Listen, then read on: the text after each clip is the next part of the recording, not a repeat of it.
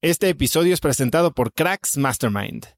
Cracks Mastermind arranca un nuevo ciclo anual y quiero invitarte a aplicar para ser parte de esta comunidad. Pero, ¿qué es Cracks Mastermind exactamente? Bueno, Cracks Mastermind es una comunidad de mexicanos y mexicanas con negocios exitosos. Pero no solo eso, también compartimos una mentalidad de crecimiento y buscamos vivir intensamente para tener resultados extremos que tengan impacto en nuestras empresas y nuestra sociedad.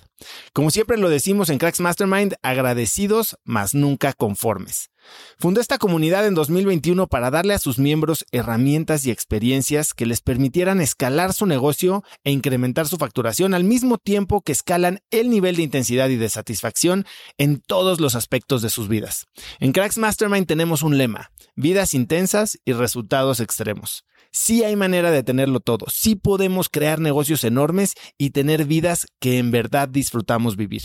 Si tienes una empresa grande y estás escuchando esto, considera esto como una invitación mía y formal para formar parte de este grupo porque estoy seguro de que podemos lograr todo eso juntos en comunidad. Quedan muy pocos lugares para el ciclo anual, así que si quieres ser parte, llena tu aplicación en cracksmastermind.com y espero verte muy pronto. Una vez más, es cracksmastermind.com. Este episodio es presentado por LAPI Laboratorio Médico. Si bien Cracks es el podcast número uno de negocios y tecnología, he notado que los temas relacionados con el bienestar y la calidad de vida son de los que más interés generan con la audiencia. Cada vez somos más conscientes de la importancia de nuestra salud y debemos aprovechar las herramientas que tenemos a nuestro alcance para mejorarla. LAPI Laboratorio Médico brinda a las compañías herramientas de salud laboral como exámenes de ingreso y análisis médicos periódicos para garantizar la salud de su personal vía unidades móviles en sitio o en sus múltiples sucursales en la República Mexicana. Si quieres elevar la salud de tu personal, LAPI te ofrece asesoría sin costo y 30 días de crédito para cubrir tus necesidades a nivel nacional ingresando a cracks.la diagonal LAPI. LAPI se escribe L-A-P-I. Interesante es que como eran microcréditos de dos mil pesos, este, y de duración corta, como de 30 días, entonces puedes aprender muy rápido. Y entonces empezamos a detectar patrones desde si alguien teclea demasiado rápido suele ser fraude, si alguien teclea lento, este, no es fraude, pero a lo mejor no tan, tiene tan buena capacidad de crédito. Y si alguien teclea rápido, pero rápido, es un gran cliente. Si alguien usa el tab para pasar de una pregunta a otra, paga mejor que el que usa el mouse. Si alguien usa Gmail, es mejor pagador que el que usa Hotmail. Si alguien usa iPhone, es mejor que el que usa Android. Y así empezamos a agarrar miles de datos. Hemos analizado hasta el horóscopo de las personas, este, si van a pagar una llena, todo hemos analizado de, las personas, porque pues, a veces no tiene historial crediticio, ¿no? Este, y queremos saber si podemos predecir a las personas que no tienen historial crediticio. Y este, y ahorita pues ya eh, se han acercado con nosotros más de 5 millones de personas, entonces ya podemos casi casi hasta predecir la probabilidad de que nos van a pagar un crédito con base en su código postal solamente.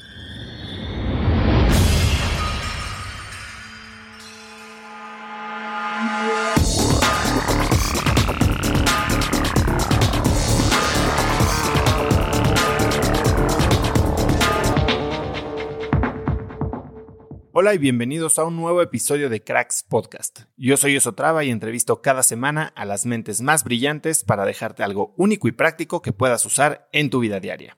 Antes de empezar, no te olvides que Cracks Podcast está disponible en YouTube, así que si quieres ver los videos de mis entrevistas y ver todas las reacciones de mis invitados, suscríbete en youtube.com diagonal Cracks Podcast. Hoy tengo como invitado a Adalberto Flores. Lo puedes encontrar en Twitter como arroba adalf. Adalberto es fundador de la fintech mexicana Quesky, una plataforma de préstamos en línea que utiliza criterios de análisis de información únicos, lo que permite dar respuesta a clientes en cuestión de minutos, incluso a personas que no son sujetas de obtenerlo por parte de instituciones financieras tradicionales. Antes de Quesky, Adalberto fundó Invico, una startup que usaba redes sociales como plataforma para hacer negocios y que le valió el premio Desafío Intel México en 2009. Posteriormente se desempeñó como director de operaciones en Uyala, en México. Adalberto habla chino mandarín, portugués, inglés y español, y es precisamente esta visión globalizada lo que le ha llevado a crear un equipo de primer nivel. Hoy Adalberto y yo hablamos de cómo levantar capital, de lo humillante que es ser emprendedor y de cómo protegerte de socios tóxicos. Te dejo con esta muy interesante entrevista con Adalberto Flores. Adal, bienvenido a Cracks Podcast. Y gracias, un, placer estar aquí contigo y, y con estar aquí platicando y encantado de, de compartir la experiencia que tenemos acá con nosotros en Quesky. Yo no sé si, si te acuerdas, pero alguna vez por ahí en 2013 o 2014 tú y yo nos conocimos cuando empezaba el venture capital en México, cuando apenas eh, estaban los fondos apoyados por el INADEM y tú eras, bueno, Quesky era el, el, el poster boy de esa época, ¿no? Porque pudiste levantar lana en esos primeros momentos de los primeros fondos mexicanos. Vamos a hablar un poquito de eso.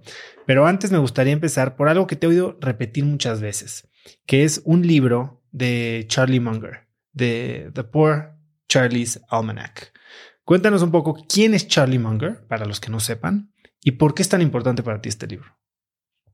Sí, Charlie Munger es este, eh, es el vice chairman de Berkshire Hathaway. Este, Berkshire Hathaway es la empresa que, este, que en algún punto eh, este, se apoderó Warren Buffett. Y Warren Buffett, entre Warren Buffett y Charlie Munger, esos son los que toman las decisiones de inversión en Berkshire Hathaway. Eh, y son considerados como los mejores inversionistas del mundo, por lo menos desde el punto de vista de value investors. Este, y a mí Charlie, este, Warren Buffett me ha llamado mucho la atención desde hace como, ¿qué han sido? Como 15 años, que de hecho hasta un, un libro que me gustó muchísimo de Essays of Warren Buffett y, y invertí en Berkshire Hathaway hace como 15 años y todo eso. O sea, como que. ¿Y has vendido o todavía lo tienes? No, no las compré. O sea, las compré y las mantuve, las, mis acciones. Ahí, este, en algún punto hasta las tenía olvidadas y dije, ah, mira, caray, estas acciones. Ojalá este, hubiera sido Bitcoin. Sí, ojalá, sí, exactamente. Ahí tengo unas historias de Bitcoin de, de tristeza de mi lado, ¿no? Pero este, y, y este, eh, bueno, el, el, el, más famoso es Warren Buffett, pero Charlie Munger es, es como su mano derecha. Y este, hace unos cinco años como que empecé a ver en las juntas, es muy famoso Warren Buffett este, y Charlie Munger porque hacen sus juntas anuales de Berkshire Hathaway en Omaha y dicen que es como este, este, como la, el evento más importante de los capitalistas a nivel mundial. Y me tocó ir justo antes de la pandemia y voy a ir este, también en abril eh, allá. Y este, y bueno, Charlie Munger, según Bill Gates, es la persona más sabia del mundo, o por lo menos la más sabia que ha conocido. Este, es una persona increíblemente directa, no es politically correct, o sea, dice las cosas al grano. Y él tiene, hay un libro que se llama Poor Charlie's Almanac que totalmente transformó la manera en que este, en, en, la época, o sea, en mi época moderna, si lo puedo decir, ¿no? No tanto como en la adolescencia o en la infancia, transformó la, la manera en que veo el mundo. Este, habla mucho de temas de modelos mentales, este, y eh, este, cómo usas analogías de las cosas que pasan en otras partes de la, de este, de la vida, la química, la, la, ingeniería, este, las matemáticas, este, eh, el espacio o la ingeniería náutica, etcétera, este, la biología, me encanta la biología evolutiva, este, y eso lo aplicas a negocios y puedes tomar mejores decisiones de negocio. Entonces, este, mi esposa, este, eh, hasta un, recientemente me dijo, oye, este, Adal, eh, hay personas que como que tienen, son súper fan de algunos cantantes y llega un punto donde están como un poquito enfermos y tienen que ir al psicólogo. Este, yo creo que eres tú, pero con Charlie Munger estás un poquito enfermo y creo que hables con el psicólogo de eso, ¿no? Entonces, eh, es un este, fetish con Charlie Munger. Sí, exactamente. este, y, y, él, pues, la tendrá como 96 años, 97 años, este, ojalá que me dure mucho, ¿no? Porque es como mi, mi, este, mi, a quien admiro, ¿no? Muchísimo. Hablas de estas analogías entre la física y otros aspectos de la, de la realidad y cómo se aplican a negocios y a finanzas. ¿Tienes alguna que, que en particular te haya resonado? Uf, tengo una lista de, o sea, esas analogías yo le llamo modelos mentales. Este, y tengo lista, de, o sea, además colecciono esos modelos mentales y los, los apunto este, en mis notas y los, los repaso de vez en cuando. Y tengo muchísimos, ¿eh? Em, este, por ejemplo, la que, una de las que más me gustan es lo que es la selección natural. Este, el modelo mental de la selección natural eh, es algo que se dio en la naturaleza, el que lo descubrió fue Charles Darwin. También admiro profundamente a Charles Darwin.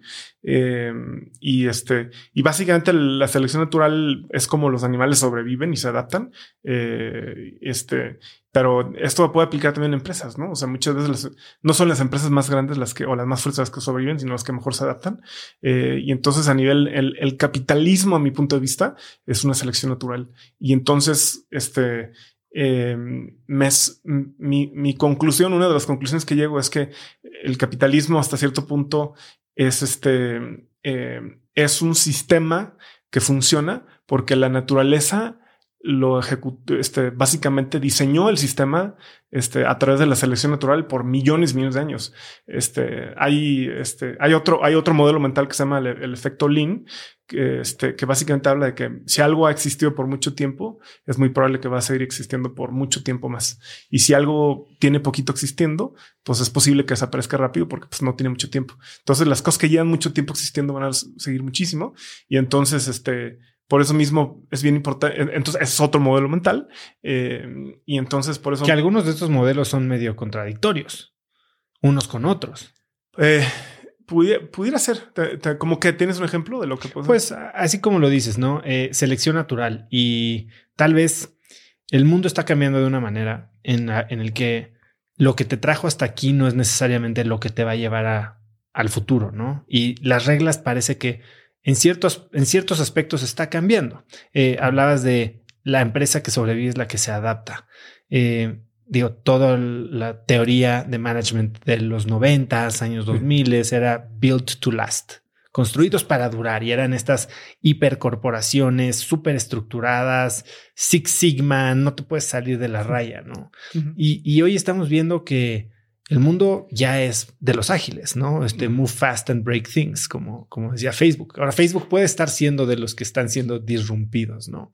Eh, entonces creo que los modelos mentales funcionan para darnos eh, un lente más con el cual evaluar la realidad. No necesariamente todos aplican al mismo tiempo. Te van a dar algo más de data que puedes usar y la decisión queda en ti de cómo vas a interpretar esa data y aplicarla a tus decisiones. Correcto. Es como los estados financieros, ¿no? Este, tú puedes tener los mismos estados financieros, pero la manera en que los interpretas puede variar muchísimo. Y entonces, mientras más tengas un conocimiento profundo de lo que significan los estados financieros, así como tengas un conocimiento profundo de cómo aplican los módulos mentales y cuándo aplican y cuándo no aplican, los puedes utilizar mejor. Este, por cierto, no me considero un experto. ¿eh? O sea, estoy, estoy, me considero un aprendiz de Charlie Munger y, diría que Charlie, Charlie Munger me dijera que estuviera bien o mal, pero sí, es este, sí tienes que saber cuándo, cuándo adaptarlos. O sea, en el caso de este, por ejemplo, hablando un poquito de eso, eh, el ser humano ha tenido como diferentes etapas importantes. Está la etapa de cuando eran, éramos nómadas, los seres humanos, y luego en Mesopotamia, este, eh, se dio ahí una serie de cosas que se dio la asentación, o sea, se asentaron los seres humanos y se, inventó la agricultura y se empezaron a generar las sociedades. Entonces, esta es otra época muy, muy importante. Y luego llegó la revolución industrial, este, y ahí con el, motor de combustión que generó muchísimos cambios muy fuertes y ahorita estamos en el conocimiento, ¿no? Entonces, este, y entonces cada, en cada, en cada época o cada, este, hay Alvin Toffler, creo que lo este, describió muy bien las etapas, ¿no? Este, diferentes. Eh, y, también en Sapiens de Yuval Noah Harari se habla de estas. Sí, sí, sí, sí, sí. Fíjate que no, me han hablado muchísimo de Sapiens y creo que hasta compré el libro, pero no, no lo he leído. Este, soy también otra cosa que soy, coleccionista de libros y este, Tania, mi esposa, este, se frustra muchísimo porque dice otra vez otro libro que compraste y no vas a leer. Entonces, este, pero sí, sí, sí, este Sapiens, creo que sí me han comentado que lo mencionan. Este, entonces lo que tienes que hacer es como, es, por ejemplo, ya ahí está el tema de la selección natural que te tienes que adaptar, no? Y entender el medio ambiente y no hay cosa más interesante como poder tener la capacidad de adaptarte. Ahora, para cambiar y estar refrescando tus modelos mentales, que es algo que creo que tenemos que hacer constantemente si queremos estar listos para adaptarnos hay muchas maneras de hacerlo, ¿no? Leer, platicar con alguien diferente, irte a vivir a otro país. Tú lo hiciste de una forma extrema y te fuiste a aprender chino, a vivir a China. Cuéntame qué había detrás de esta aventura. Sí, em, sí, correcto. A ver, en el 2000, ¿qué habrá sido? 2003, quería, a ver, este, a mí me tocó estudiar en el American School, entonces el inglés más o menos lo tenemos bien dominado, lo tenía bien dominado y este, y tenía ganas de aprender un nuevo idioma y le pregunté a un amigo muy inteligente, el, este, él es políglota, este, del primero o segundo lugar a nivel México en matemáticas, este, estudió en el MIT, que admiro muchísimo y que he aprendido muchísimo de él. Y este, y dijo, ¿y qué, qué idioma me recomiendas estudiar? Tú que hablas muchos idiomas. Él habla francés, alemán, italiano, inglés, español y no sé, y japonés creo que también. Y, y yo le dije, estoy entre japonés, chino y alemán. Y me, y me dijo, mira, este, estudia el lenguaje donde habrá más delta de negocios en un futuro en el lugar donde tú quieres vivir. Entonces, ¿a qué me refiero o sea, no es donde haya más negocios ahorita, sino donde haya más incremento de negocios en un futuro. No, entonces dije, bueno, pues quiero, quiero vivir en México o, posiblemente en Estados Unidos. Y entonces la pregunta es dónde va a haber más delta, dónde va a crecer más este, los negocios. Y dije, a ver, China se acaba de meter a la Organización Mundial del Comercio. Este, ¿Qué edad tenías en este momento? Que, como unos 20 años más o menos, 19, 20 años. Y ya estabas pensando en estos contextos. Sí, sí, sí, sí. este, yo creo que fue como el burro que tocó la flauta, ¿eh? la verdad, más que nada. este, em, y dije China y, me, encantó el, chino y empecé a estudiar mandarín. Me fui a la, a la Casa de la Cultura China en Guadalajara y este, y me fui de misiones comerciales a China en el 2004. Fui representando una empresa de bujes de, de, poliuretano y partes para suspensión. Me encantó y tomé un curso en, la Universidad de Fudan, que es un, como, es un poquito como el Stanford de China, más o menos. Es una de las mejores universidades. Este, y me encantó y dije, ¿sabes qué? Voy a tener que, voy a detener mi carrera de ingeniería industrial. Eh, estaba como en mi cuarto semestre y voy a tener mi carrera y quiero ir a China y quiero aprender este, todo lo que pueda de China y también en ese momento aprendí mucho de la nanotecnología. Eh, este, decía, pues sabes que la nueva tecnología que va a cambiar y transformar el mundo es la nanotecnología. Entonces voy a aprender de nanotecnología, voy a aprender de China, voy a aprender de mandarín y voy a vivir a China. ¿no? Dejando tu carrera en pausa. La en, en pausa. ¿Cómo, ¿Cómo comparabas el riesgo-beneficio? No, porque seguramente tus papás te decían que vas a qué, vas a dejar tu carrera en cómo. Em, a ver, este, mis papás este, como muchos papás, ¿no? A veces son como muy bien intencionados, pero a veces son conservadores. Este, eh, o sea, mi, mi papá me exhortó que por favor no, no me saliera de, de, la empresa donde estaba trabajando antes para empezar Quesky. Este, y aún así, este quiso, me apoyó y este para empezar Quesky y aún así invirtió en Quesky con todo y que no creía en la idea. Este, pero este, no, yo creo que el, el, tema de China, yo lo veía como que me iba a ir solamente de seis meses a un año. Eh, y entonces no lo veían, lo veían como que una temporada ahí cortita, ¿no? Pero este, y además, si, si me ha ido a Inglaterra o, o alguno de esos lugares ahí como de la perdición, a lo mejor sí se habían preocupado, pero pues China se notaba que no iba al desmadre, ¿no? Entonces, este, eh, decían, bueno, pues va a ser una buena experiencia para él. Entonces, en, la parte de China específico, sí, sí, sí, me apoyaron. ¿no? Este. ¿Y qué es lo que aprendiste en China? ¿Qué fue lo que más te sorprendió de esta experiencia? ¿Cómo cambió tu manera de ver el mundo gracias a estar ahí? Híjole, es una pregunta muy, muy profunda. Eh, pero yo puedo decir que este eh, siento como que cuando, cuando entré a China, uno como contexto es este, solamente me juntaba con, con, orientales. Tomé la decisión que no me quería juntar con ninguna persona occidental. entonces tuve una novia japonesa y luego una novia china y luego otra novia japonesa. Este, mis mejores amigos eran chinos, japoneses y coreanos. Este, eh, y mis clases de chino eran en, eran en chino con japonés y coreanos. Este, había una clase para, para orientales y otra para occidentales. Entonces dije, no, no, yo me quiero a los, a los, este, con los orientales. Y entonces bien chistoso porque pues tenía todos mis, todos mis compañeros tenían como, no, pues yo llevo, yo soy de Corea y tengo dos ah, meses, dos meses estudiando mandarín. Y este, y luego, no, pues yo soy de Japón, tengo seis meses estudiando mandarín. Y llego yo y no, pues yo soy de México y tengo un año y medio estudiando mandarín y ahí les voy a dar clases, ¿eh? van, a, dar cuentas. y no, hombre, la persona, el más burro de la clase, ¿no? O sea, no, pobre, le sufrí muchísimo, son increíblemente inteligentes los japoneses y los coreanos, ¿no? Este, entonces, eh, pero bueno, tomé esa decisión de juntarme con puros orientales y entonces haz de cuenta que como que me, me pusieron otro sistema operativo, ¿no? O sea, en la mente si lo puedo decir así, este, operan diferente y piensan diferente, tienen valores diferentes, este, hasta lenguajes diferentes. Mis clases de mandarín eran en mandarín, ni siquiera en inglés. Y estás acostumbrado a que me dieran clases de mandarín en español, que me decían, mira, esto se dice así, y no. O sea, el día uno, la clase de mandarín, y así me, y entonces, este, eh, pues vi, es un sistema este, obviamente político diferente. Eh, es, una civilización increíblemente interesante, es una civilización milenaria.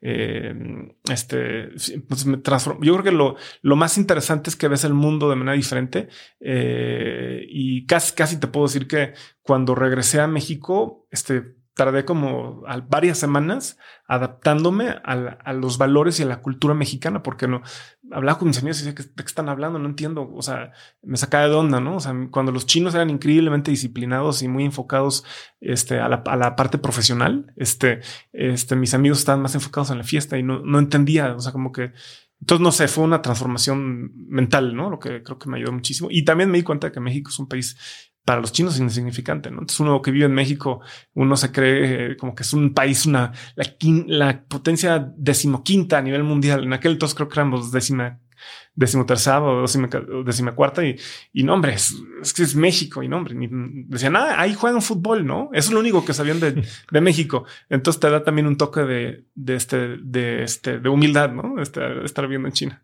¿Y hay algún hábito que adquiriste en esa época que aún mantienes? Eh, tomar té.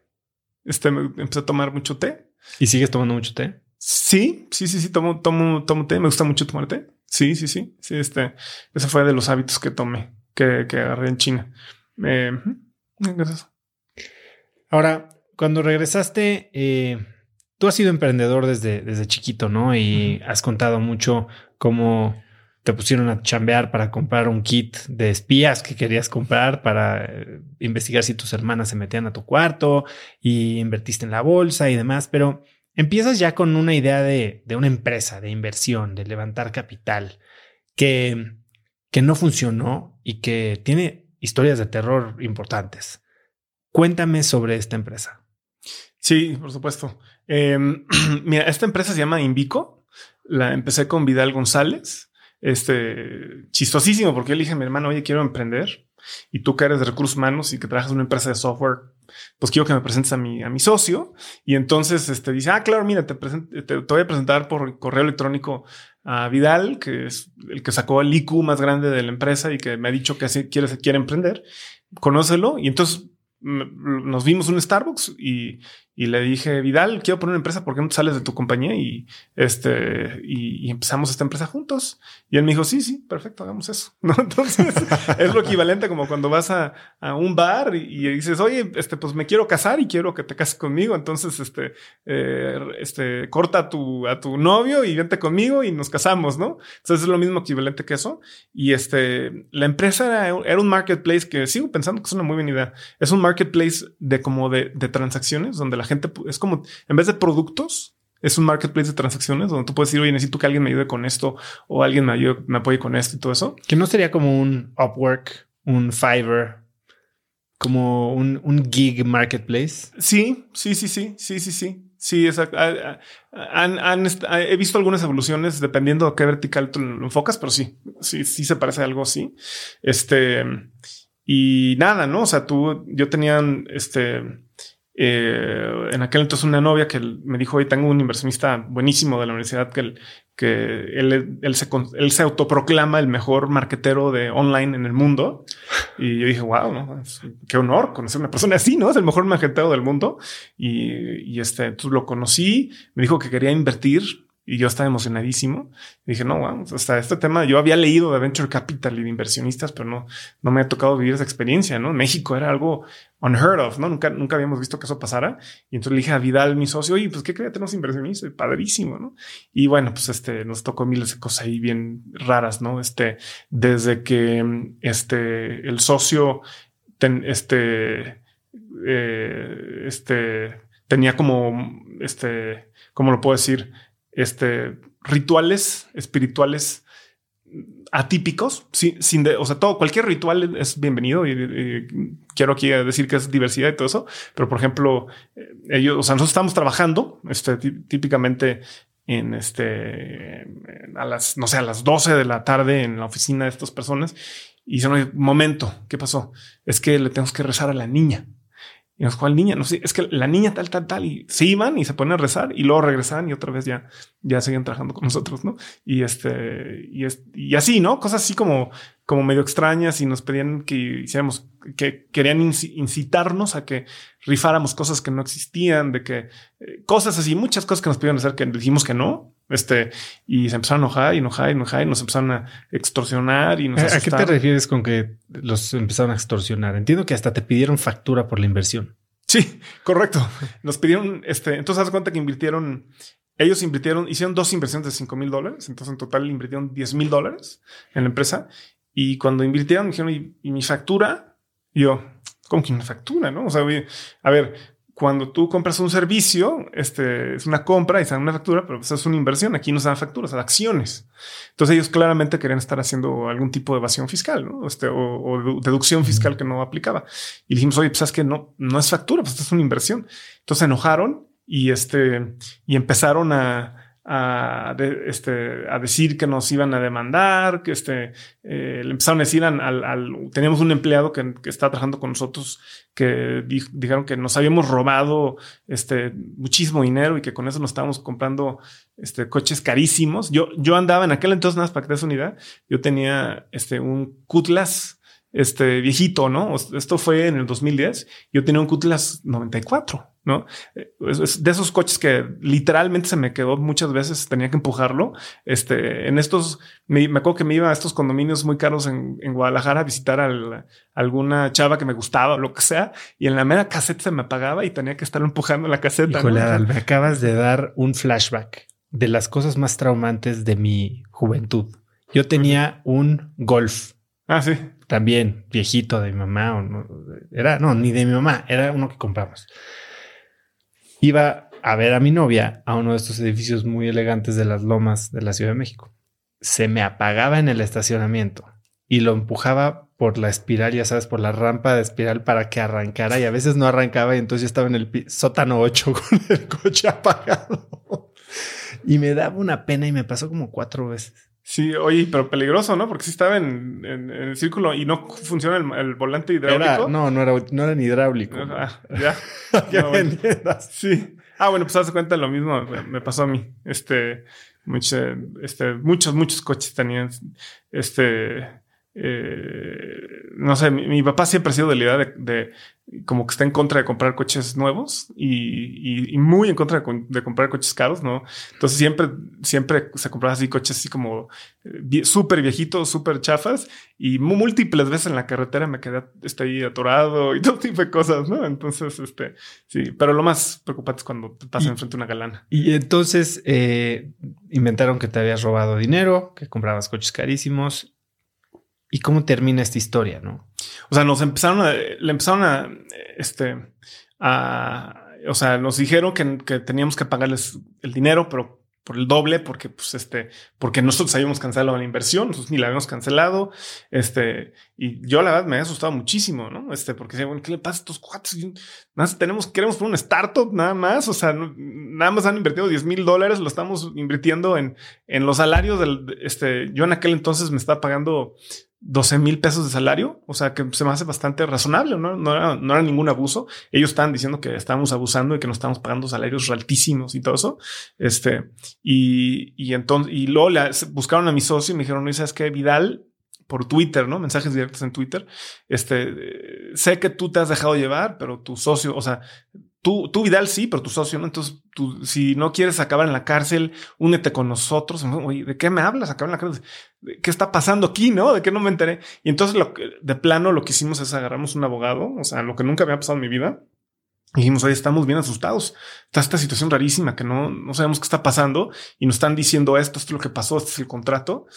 Y el abogado dijo, no, mira, este, tú déjamelos, ¿no? Este, yo entiendo a este tipo de personas ya me ha pasado, este, diles esto, mándales este mensaje y entrégales, y si, y si su abogado te contacta, pues entrégales mi, mi, Mi este, número. mi número y mi tarjeta, me dio su tarjeta, y dicho y hecho, su, su abogado nos contactó, nos dijo que nos iba a contactar para otra cosa, y a la hora, a la hora realmente nos contactaba para este problema, y dije, no, sabes que no puedo hablar, y a mi hijo me acuerdo que lo contactes, y me acuerdo que se dio una enojada, este, que ahí como que sentí que se le salió el demonio, ¿no? A esta persona, pero ya al a partir de ahí ya no supimos nada de ellos, desaparecieron. ¿Qué le recomendarías a, alguien que está empezando una empresa hoy? Digo, hace 10 años, 12 años no había tanta información, ¿no? En tanta asesoría.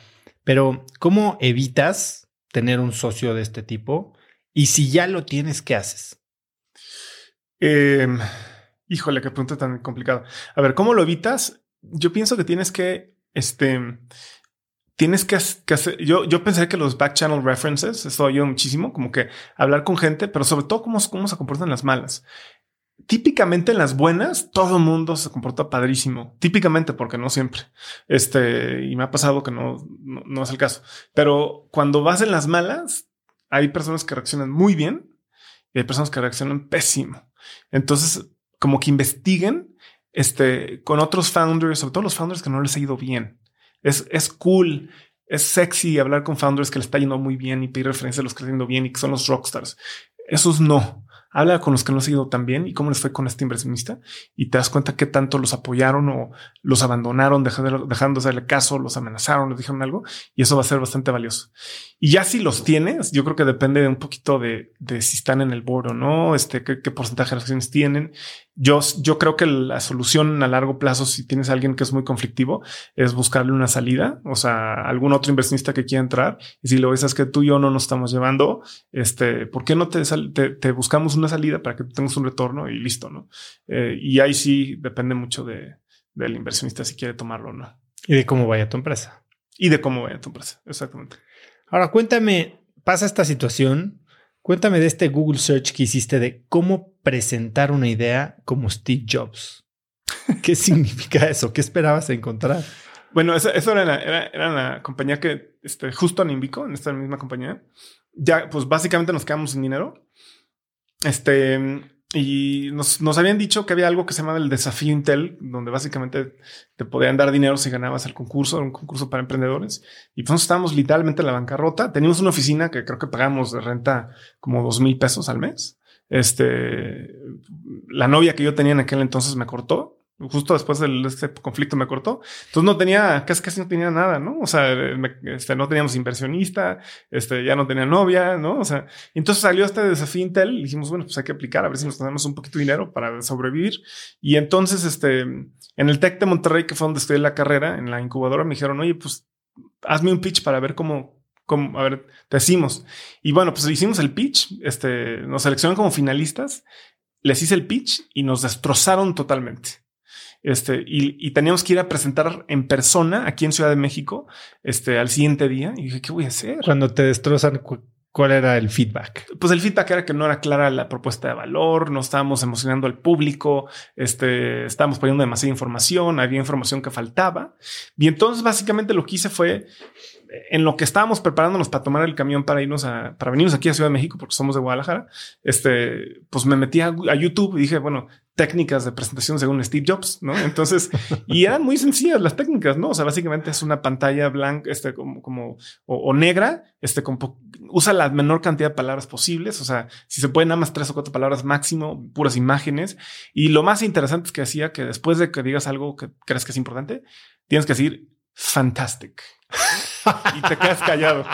no te creo. Sí, no, sí. Y luego dice otra cosa y es phenomenal. Y te quedas callado. Entonces me dije, bueno, pues este, si Steve Jobs se le hace así, pues ¿quién soy yo? Pues dije que no. Entonces me, me acuerdo que reorganicé todo mi pitch en la noche con base a Steve Jobs, que en paz descanse. Presenté y yo me acuerdo que le estaba presentando el equipo de, de Intel a los jueces. Y, y usabas Y li- literalmente decía esto porque era en inglés y de no, Invico, monetize your contacts. This is fantastic. Y me quedaba callado. Y entonces las, mi, mi, co- mi cofundador y el otro chavo que estaba trabajando con nosotros, sí, sí, así, mira, así, así. Entonces llega otra cosa y fenómeno y terrific, ¿no? Y este, y bueno, pues, eh, gracias a Steve Jobs, este, ganamos el primer lugar a nivel México en el desafío Intel, ¿no? Y este, y eso nos dio un poquito de dinero para poder seguir adelante. Este. Y, y al final decidiste cerrar esta empresa. Sí, al final, lo que acaba pasando es que uno de nuestros mentores se llama Bismarck Lepe. Él fundó una empresa que se llama Uyala, tiene una empresa que se llama Wiseline. Este es un emprendedor en serie muy, muy destacado. Eh, este nació en Estados Unidos, pero toda su infancia la, pasó muy cerca de Guadalajara, en, en, Cuchitlán, Jalisco. Este y nos dijo: ¿Por qué no se unen con nosotros? Un, tú y Vidal este, aprenden de cómo levantar capital, cómo crear equipos, cómo crear productos, cómo crear una cultura y, y, mínimo dos años. Y ya en dos años, si se quieren salir para empezar una empresa, este, o se quieren quedar, pues adelante. ¿Cómo conociste a Bismarck? Bismarck me lo presentó una compañera de la carrera, yo soy ingeniero industrial, que se llama Dolores Franco. Y entonces, haz cuenta, ahí yo eh, me gustaba mucho el tema de nanotecnología y todo lo que es inversión lo que llaman venture capital, ¿no? Este, y todo eso. Y me dice, oye, Adal, tú que tienes, tú que tienes este tema de inversiones en tecnología y todas esas cosas, pues yo nada más quiero decirte que yo, este, mi papá invirtió en una empresa que se llama Uyala de un mexicano. Entonces échale un vistazo y si quieres que te lo presente, te lo presento. Y entonces, mira, como que no le hice mucho caso al principio, dije, este, en aquel entonces, pues casi nadie en México estaba metido en Silicon Valley. Y luego a los días me dijo, mira, te enseño un poquito más quién es Bismarck. Y me di cuenta de que uno de sus inversionistas era Ron Conway, que es este, es considerado el padre. Eh, ahorita, ahorita no es tan famoso como antes, pero era considerado como el padrino de Silicon Valley. Este fue el de los primeros inversionistas de Google. Este y, y, y tiene un fondo que se llama SV Angels. Este y entonces este, dije, wow, ¿no? O sea, si este cuate invirtió en ellos, qué barbaridad, ¿no? Yo lo quiero conocer, ¿no? Y entonces me acuerdo perfecto que este, me lo presentó el papá de Dolores, lo, nos, nos, dio la oportunidad de ir con él a, a conocerlo en, en, Mountain View, en, Calif en, California. Y este, y yo me acuerdo que perfecto que un día antes en la, me fui con Alberto Padilla, ¿no? No sé, mm. no sé, me fui con Alberto Padilla, este, juntos. Alberto es, tiene Brick, ¿no? Sí, sí, sí, el fundador de Brick. Él, él, estudió en el Tec de Monterrey en Guadalajara y también este, y vivió mucho tiempo en Guadalajara. Entonces ahí estábamos muy amigos. Y me acuerdo perfecto que veíamos eh, Bismarck, es lo que le llaman los Googlioners, uh -huh. son los que le dieron acciones este, de Google y pues a los 27, 28 años esas acciones valían millones de dólares y, y fue cuando se salió y puso Uyala. Y me acuerdo que este, nosotros estábamos emocionadísimos viendo este YouTube de entrevistas con Bismarck y practicando y qué le vamos a preguntar y todos estábamos bien emocionados. Este, pero lo, lo, muy interesante de esto es que Bismarck me dijo algo que me llamó mucho la atención en, la, en las primeras juntas, la primera o la segunda junta, me dijo, ser emprendedor, para ser emprendedor tienes que ser este, un poquito retrasado mental.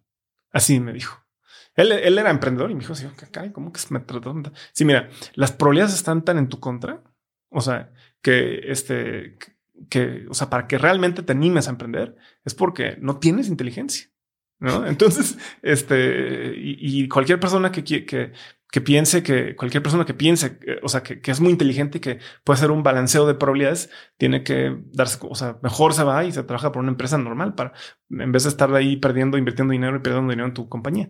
Entonces dije, rarísimo, este cuate es emprendedor, este, levantó capital y me está diciendo que es retrasado mental. No, yo no entiendo, ¿no? Y yo creo que ya a la fecha me, me di cuenta que tiene toda la razón. ¿Qué, qué, te vas a trabajar a Uyala y ¿qué es lo que aprendes en Uyala? Estuviste casi tres años. Sí. ¿Qué aprendiste de todo esto que te dijo Bismarck que ibas a aprender? Eh, crear cultura, levantar lana. ¿Qué tanto fue real? Mira, de aprender a levantar lana aprendí menos, un poquito, pero, pero menos. Eh, aprender a construir equipos sí aprendimos bastante. El proceso de reclutamiento, eh, sobre todo ellos, este, sus, su, él, ellos tres son tres fundadores de Uyala. Venían de Stanford, estudiaron Computer Science en Stanford y tenían a pura gente de un calibre muy alto desde el punto de vista técnico, por gente que venía de Google, este, de Amazon, etcétera, ¿no? O sea, gente muy, muy, muy capaz. Entonces, cómo subir la barra en, en, en o la barra en, en, en, este, cuando estás reclutando. Eh, pero yo creo que lo, la, el aprendizaje que más fuerte se me quedó es cómo construir una cultura. Me acuerdo que yo, yo conocí a una persona que también es, es, este, es un poquito como Charlie Munger para mí. Este le tengo un pedestal ahí de, de, este que se llama Shinya Kamine. Este fue mi mentor. Él falleció lamentablemente hace como dos años, pero él, él fue de mis primeros inversiones en Quesky y, y, y, era mi mentor cuando yo trabajaba en Uyala. Y él me decía, oye Adal, mira, te voy a dar una recomendación. lo, lo que tienes que aprender de Bismarck es cómo construir una cultura, una cultura exitosa, de, de éxito. Es una cultura de éxito. Dice, estado financiero lo puedes, lo puedes aprender por tu cuenta o vas a un curso. Este, aprender a programar lo puedes aprender por tu cuenta o vas a un curso. Este, cualquier cosa de recursos humanos, reclutamiento, funnel, marketing, todo lo puedes aprender por tu cuenta. Pero construir una cultura de éxito, eso no te lo puede enseñar nadie. Tienes que vivirlo, tienes que ver cómo Bismarck este, construye equipos de alto rendimiento para lograr cosas y ganar y ganar la competencia y crecer y sobrevivir. Y eso nadie te lo puede enseñar. Y eso, eso fue lo que me, enfoqué en aprender y, y, este, y realmente es un aprendizaje que invaluable. ¿Cómo defines tú una cultura de éxito? Em, este, una cultura de éxito es cómo creas, cómo reclutas y creas equipos y cómo se comunican esos equipos y cómo, cómo este, promueves a las personas, cómo despides a las personas, cómo este, reconoces a las personas, este, cómo te enfrentas a los problemas complicados, cómo se los comunicas a las personas con las que estás trabajando en tu equipo. Este es todo, todo el, el modus operandi de cómo tienes que operar como, como líder de una organización para que las cosas salgan exitosas. Eso es, eso es lo que, eh, y eso no, no te lo enseñan los libros, ¿no? Este, es más, cómo creas una cultura, cómo la comunicas, qué tan disciplinado eres sobre la cultura que estás estableciendo en tu compañía. Es un tema de disciplina, ¿no? Este. Eh, ¿Y tienes alguna, eh, algún recuerdo de alguna situación en la que, porque sí, te puedo dar toda la teoría de cómo lo hago y después me ves actuar y precisamente tal vez no estoy alineado o la lección más valiosa no viene de una clase, sino de verme responder a una situación. ¿Te acuerdas de haber visto a Bismarck responder a alguna situación que tú considerabas crucial de una manera que te voló la cabeza? Sí, a ver, sí, o sea, yo creo que es la combinación de Bismarck, se me dio muy interesante, que era una persona que eh, eh, era, es una persona que, iba de fiesta, que se iba a Las Vegas, este, que nos cuando venía a, a, visitarnos a México, nos íbamos a cenar y todo este tipo de cosas, pero eh, entonces, o sea, no dormía, pero eh, su, su, enfoque a la calidad, este, su, lo que llaman work ethic, es impresionante, ¿no? O sea, y así te fuiste de fiesta y así te desvelaste y, ahora, pues, ni modo, ¿no? Ahora sí tienes que dormir tres horas, pero tienes que terminar esto y no solamente lo terminas, lo terminas con la mejor calidad posible. Su enfoque de detalle era impresionante. Este, eh, eso me, me acuerdo perfecto que me decía, oye, Adel, ¿sabes que este inversionista de mi board me está pidiendo esto? Este, y entonces te, pido que por favor lo termines, pero antes que nada vamos a, vamos a cenar. Y entonces pues yo llegué a la cena a la una de la mañana y a la una de la mañana tenía que estar terminando lo que me pidió porque a las siete de la mañana me pidió que se, lo se lo tenía que mandar. Entonces era, era muy intenso, su vida es muy intensa. Este, eh, y su calidad es altísima. Entonces se me hacía impresionante. Como me acuerdo perfecto que de repente se iban a Las Vegas, ellos, los fundadores, y su meta era, este, si, si, el viernes de la noche y no, no dormían todo el fin de semana. Este, este, se la pasaban ahí en diversión en Las Vegas y regresaban para este el lunes en la mañana para trabajar y el que el que se durmiera tenía que pagar el vuelo de todos los demás este, que están ahí. Entonces es este Bismarck no sé dónde saca tanta energía, pero este le envidio mucho eso. Eh, pero cómo sacas esa energía, pero al mismo tiempo cómo, cómo tienes ese work ethic tan intenso, este se me hizo impresionante. Has dicho que llegaste a Bismarck y a Uyala e incluso después a Kueski por estar en el lugar correcto en el momento correcto. Hay gente que cuando dices eso podría decir, no, bueno, pues entonces es de suerte, no puedo ya hacer nada para modificar lo que ya está, digamos, en mi destino. ¿Tú crees que fue suerte? Em, yo creo que una combinación, yo creo que sí, yo creo que en parte sí es suerte. A ver, yo creo que fue mucha suerte porque en aquel entonces era increíblemente, yo creo que ahorita es mucho más fácil, este, en muchos aspectos. Mira, si nos podemos ver la realidad de las cosas, la mayoría de los mexicanos tienen este, muchísimas responsabilidades económicas, eh, papás enfermos, este, familia, que no les permite este, arriesgarse económicamente. No hay un colchón, un safety net, si lo puedo decir así. Y yo cuando emprendí, me acuerdo perfecto que yo, de hecho, estaba quería emprender lo más, lo más temprano posible porque yo decía, yo no tengo nada que perder. Este, en el peor de los casos, les pido a mis papás que me alimenten. Este, lo único que tenía que perder era, mi coche, ¿no? Una, camioneta que ni siquiera estaba muy cara, ¿no? Era una camioneta normal ahí. Este, y, y, no, no, tengo familia. Mis papás afortunadamente no, no requerían de mi apoyo económico. Y entonces como que el hecho de que pudiera decir, puedo fracasar y no va a pasar nada, no, no, no le va a pasar nada. No tengo a alguien enfermo que cuidar, no tengo una familia, hijos que llevar a la escuela y todo eso. En ese aspecto creo que fui bastante, bastante este, suertudo, ¿no? Y hay mucha gente que no puede hacer eso, ¿no? Este, eh, eh, creo que también tuve mucha suerte, sobre todo en aquellas épocas. Ahorita ya hay mucho venture capital y todo el mundo quiere emprender en México. Es este todo. Olvídate, estoy viendo gente que con PowerPoint levanta a una evaluación de 15 a 20 millones de dólares, este, sin revenue ni nada de eso. Sin producto. Eh, sin producto, exactamente. hombre, o sea, eso impensable, ¿no? Impensable en la época en la que me tocó empezar Quesky. O sea, teníamos que demostrar tracción, tenemos que demostrar revenue, tenemos que demostrar mucho, tenemos que tener equipo y, y, y así, aún así, te da una evaluación bajísima, bajísima. Entonces, en ese aspecto tuve mucha suerte.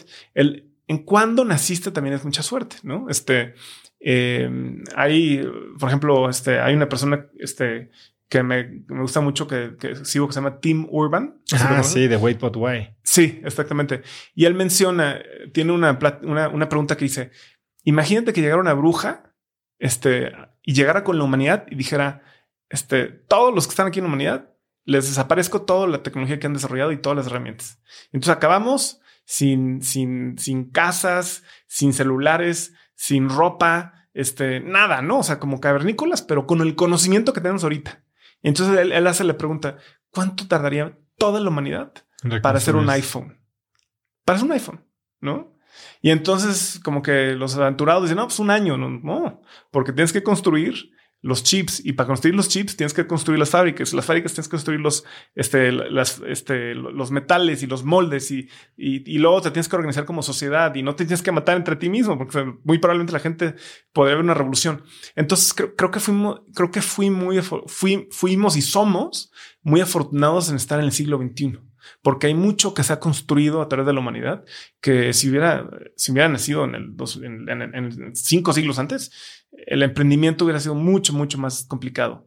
Y probablemente en cinco siglos después, este, los que van a emprender van a decir, no, pues qué, difícil era emprender, ¿no? Tenían que latar capital, imagínate, ¿no? O sea, entonces... ¿En qué momento te viene la idea de, de Quesky? Porque últimamente he estado estudiando mucho sobre inversiones ángeles, sobre venture, que es lo que quiero empezar a hacer. Eh, y se habla mucho de que los mejores emprendedores no son alguien que se topó con una idea, que vio, ya sabes, un análisis top-down de por ahí hay una oportunidad y entonces este es el mercado y entonces voy a descubrir el problema, sino que se topan con el problema más bottom-up eh, en su día a día, ¿no? Ya sea en su trabajo o en su vida diaria. ¿Tú cómo, cómo sucedió esta incepción de la idea de Quesky? ¿Y qué es lo que te hizo decir es momento de, irme de aquí de Uyala? Mira, creo que es una combinación de varias cosas. A ver, uno era cuando estaba en Uyala, yo tenía este, un think tank con puros amigos emprendedores donde les mandaba, yo decía, yo quiero emprender y les voy a mandar ideas y quiero que me digan cuál es su feedback por correo electrónico. Entonces mandaba como una o dos ideas cada semana. Este día sí, este día no, este día sí, quién sabe qué, bla, bla. Y entonces como que como que me empezó, después de estar mandando, fíjate, una de las ideas antes de, antes de Quesky, quería empezar una idea de suscripción de maquillaje. ¿Se explicó? O sea, ¿para qué te, te mandaban maquillaje eh, por suscripción? Y yo dije, híjole, es que no, me apasiona el maquillaje, caray, ¿no? Es más, yo a mi esposa le digo que no se ponga maquillaje porque me gusta cuando, o sea, siento que es, no sé, no, no me gusta tanto, ¿no? O sea, como que, entonces, este, dije, no, no me apasiona. Pero luego como que empezó, empezó como que empecé a rumear, como las vacas, empecé a rumear el tema de, acceso a servicios financieros, acceso a crédito, y me hizo mucho clic y, lo relacioné con muchas cosas que han pasado tanto en mi vida, la gente cercana a mi vida, etcétera, etcétera. A mi papá, por ejemplo, este, eh, le, negaron una tarjeta de crédito American Express, este, y, y décadas después habla cómo se sintió profundamente ofendido porque no quieren darle una tarjeta de crédito en American Express. Este, eh, yo mismo, eh, quería que me dieran una tarjeta de crédito, me costaba mucho trabajo, por fin me la aprobaron, mi límite de crédito era como 5 mil, 10 mil pesos, este, y la pagaba a tiempo y le decía, por favor, súbanme el límite de crédito, no, no me lo subían para nada. Este, mi, eh, mi cofundador con el que empecé Quesky, este, no tenía tarjeta de crédito. Entonces dijimos, es que esto es súper frustrante, ¿no? Y luego ibas a un banco, en México vas a un banco, este, y eh, México es una economía cash. Todo mundo carga cash, ¿no? Este, y, y, ese es un, el problema de todo mundo, este, estar cargando cash es que eres un target para la delincuencia, ¿no? porque pues, cualquier, cualquier persona que quiera robar a alguien más dice, ah, mira, haces de team mind doping, güey, y esa persona va a traer cash, ¿no? Porque o pues, necesita el cash para irse al, al, autobús o para pagar gasolina, para un vaso de agua, ¿no? Lo que sea, tienes que tener cash. Este, y entonces, cuando vas a un banco, te da muchísimo miedo porque como, como es una economía de cash, piensas que, o sea, si, a, veces hasta te da miedo que no, vayan a pensar que sacaste mucho dinero y te quieren asaltar. Y es una experiencia preocupante cuando vas al banco y sales a un banco, te andas siguiendo a ver si nadie te está siguiendo y cosas como esas, ¿no? Entonces, este, dije, no, vamos viendo a ver cómo podemos usar tecnología, sobre, sobre todo la inteligencia artificial, para entender mejor el perfil de las personas, darles más y mejores accesos a servicios financieros, empezando por crédito. Este, y que todo sea directamente desde tu casa, ¿no? Desde tu celular, desde tu computadora. En un inicio daban créditos, ¿no? Creo que en esta reunión en la que te digo que nos conocimos, estaba también Vicente Fenol de Cubo Financiero haciendo peer-to-peer. Pero yo me acuerdo que en esta conversación se hablaba de que Ada le está haciendo algo que literal miden la velocidad con la que tecleas tu aplicación y eso les dice si vas a pagar o no. Sí, y, lo seguimos haciendo. este, sí, entonces básicamente lo que hicimos es, este, invitamos a, a dos personas con doctorado en física partículas y les dijimos, oigan, este, de hecho no tuvimos gente que tuviera experiencia en crédito por años en la compañía, ¿no? Este, eh, hasta que el board dijo que es momento de graduarnos y ya empezar a ver el tema de crédito, ¿no? Este, pero, este, y, pudimos construir un equipo de crédito increíble, espectacular, que, han, han, contribuido muchísimo a la compañía, este, y han podido trabajar muy bien con el equipo de data, ¿no? Este, pero, eh, eh, o sea, nos empezamos a ver patrones. Dijimos, bueno, vamos, vamos colocando crédito. O sea, éramos novatísimos, ¿eh? O sea, y decíamos, a ver, esta persona que tiene mucha, mucha, este, tiene un mal historial crediticio, ¿nos pagará? No sé, vamos dándole un crédito. Y le dimos un crédito y no nos pagaba. Y, ah, pues mira, entonces no, no, no te tiene que pagar, ¿no? Entonces, y dijimos, bueno, pues ya analizamos la información, le pusimos el repositorio de data y dijimos, esta persona no paga. Y así empezamos a detectar patrones. Entonces, la ¿No velocidad. carísimo aprender así. Sí, lo, interesante es que como eran microcréditos de dos mil pesos este, y de duración corta, como de 30 días, entonces podías aprender muy rápido. Y entonces empezamos a detectar patrones desde la, si alguien teclea demasiado rápido suele ser fraude, si alguien teclea lento, este, no es fraude, pero a lo mejor no tan, tiene tan buena capacidad de crédito. Y si alguien teclea rápido, pero no tan rápido, es un gran cliente. Si alguien usa el tab para pasar de una pregunta a otra, paga mejor que el que usa el mouse. Si alguien usa Gmail, es mejor pagador que el que usa Hotmail. Si alguien usa iPhone, es mejor que el que usa Android. Y así empezamos a agarrar miles de datos. Hemos analizado hasta el horóscopo de las personas, este, si van a pagar una llena, todo hemos analizado de, las personas, porque pues, a veces no tiene historial crediticio, ¿no? Este, y queremos saber si podemos predecir a las personas que no tienen historial crediticio. Y este, y ahorita pues ya se han acercado con nosotros más de 5 millones de personas, entonces ya podemos casi casi hasta predecir la probabilidad de que nos van a pagar un crédito con base en su código postal solamente, porque el código postal podemos sacar como cientos de datos sobre cuántos coches a la, al kilómetro cuadrado hay, cuántos, cuántos cajeros automáticos, cuál es la tasa de morosidad, cuál es la tasa de delincuencia, miles de cosas, cuál es el ingreso per cápita de esa población y todo este tipo. Y luego ya luego lo cuadras con qué tipo de celular está usando, qué, cuánto te reporta ingresos, cómo considera el usuario que tiene su historial crediticio, cómo está realmente su historial crediticio, qué correo electrónico utiliza, etcétera, etcétera. Lo cuadras son miles de variables y ya con eso tomamos una decisión. Y al principio también dices que esta idea del microcrédito electrónico no era la única idea que tenían para servicios financieros, sino que usaste el método de, Lean Startup, ¿no? Eh, probabas varias, varios productos, vamos a decir, ibas al mercado y ¿cómo se veían esas pruebas? ¿Qué es lo que hacían? Mira, tenemos cuatro pruebas. E, este, de hecho, técnicamente, el producto que yo quería que ganara era Buy Now Pay Later, que es lo que ahorita es Quesky Pay, ¿no? Este, es el producto que yo tenía muchas ganas de hacer desde el principio y me decepcioné. Entonces, básicamente lo que hicimos es... Pero en ese momento no existía, eh, o sea, como, como producto a nivel mundial, eh, Buy Now Pay Later, o sí ya... Había una compañía que se llama Klarna, este, que empezaba y decía, esa idea está interesantísima para México. Eso es lo que tenemos que hacer en México. Este, pero no había, no era para nada, era el Buy Now Pay Later, que ahorita ya todo el mundo está hablando Buy Now Pay Later, es súper interesante para todo el mundo, ¿no? Este, y yo lo que hice fue, lo que hicimos, este, es básicamente, agarramos cuatro landing pages y entonces lo que hicimos es dijimos, mira, típico, ¿no? O sea, ahí nos metimos a los a YouTube vez a investigar cómo tienes que hacer una landing page. Y nos decíamos, este, oye, pues este, una idea era pues microcrédito, ¿no? Este, no, pues este, tu microcrédito rápido, seguro, instantáneo, desde la comida de tu casa, tres bullet points de tu propuesta de valor. Si te interesa saber más, pásanos tus datos y ya te avisamos y lo lanzamos. Otra era una idea como tipo crédito para pymes. Si te interesa, pásanos tus datos. Otra idea era un buy now pay later y otra idea era usar tus redes sociales, tu Facebook, para que si no tenías un historial crediticio, nosotros estábamos un score crediticio con base a tu Facebook y podríamos decirle a los bancos, sí, préstale a esta persona. ¿no? Este, y, sacamos esto. Entonces, nos decíamos que teníamos, y, lo cual no está tan errado, la verdad, ahorita te platico eso, pero, pero básicamente nuestra idea era que, que con base al, este, a las fotos que subes en Facebook, a los posts que pones, si es en mayúsculas, minúsculas, con faltas de ortografía, puedes hacer este análisis de sentimiento del, Facebook. O sea, si escribo la que hace, no me prestas. Mm, dependiendo si es en mayúsculas, no, no te creas. Este, pero cosas como, ándale, exactamente cosas como esas. Y entonces, este, y con eso hacemos un buro de crédito y ya puede la gente pedir un crédito. Nos dimos cuenta de que todo el mundo nos mandó por un tubo, pero lo que realmente queremos son los microcréditos directo. Y yo estaba decepcionado porque yo no quería hacer eso, pero pues el mercado estaba hablando, ¿no? Este, como Lean Startup, como tú dices, y pues nos pusimos a hacer eso. Y entonces yo me acuerdo que en ese momento eh, existe este boom, ¿no? O sea, justo levantaste lana de inversionistas americanos, levantaste lana de inversionistas mexicanos. Y esto habrá sido, yo creo que 2013, 2014.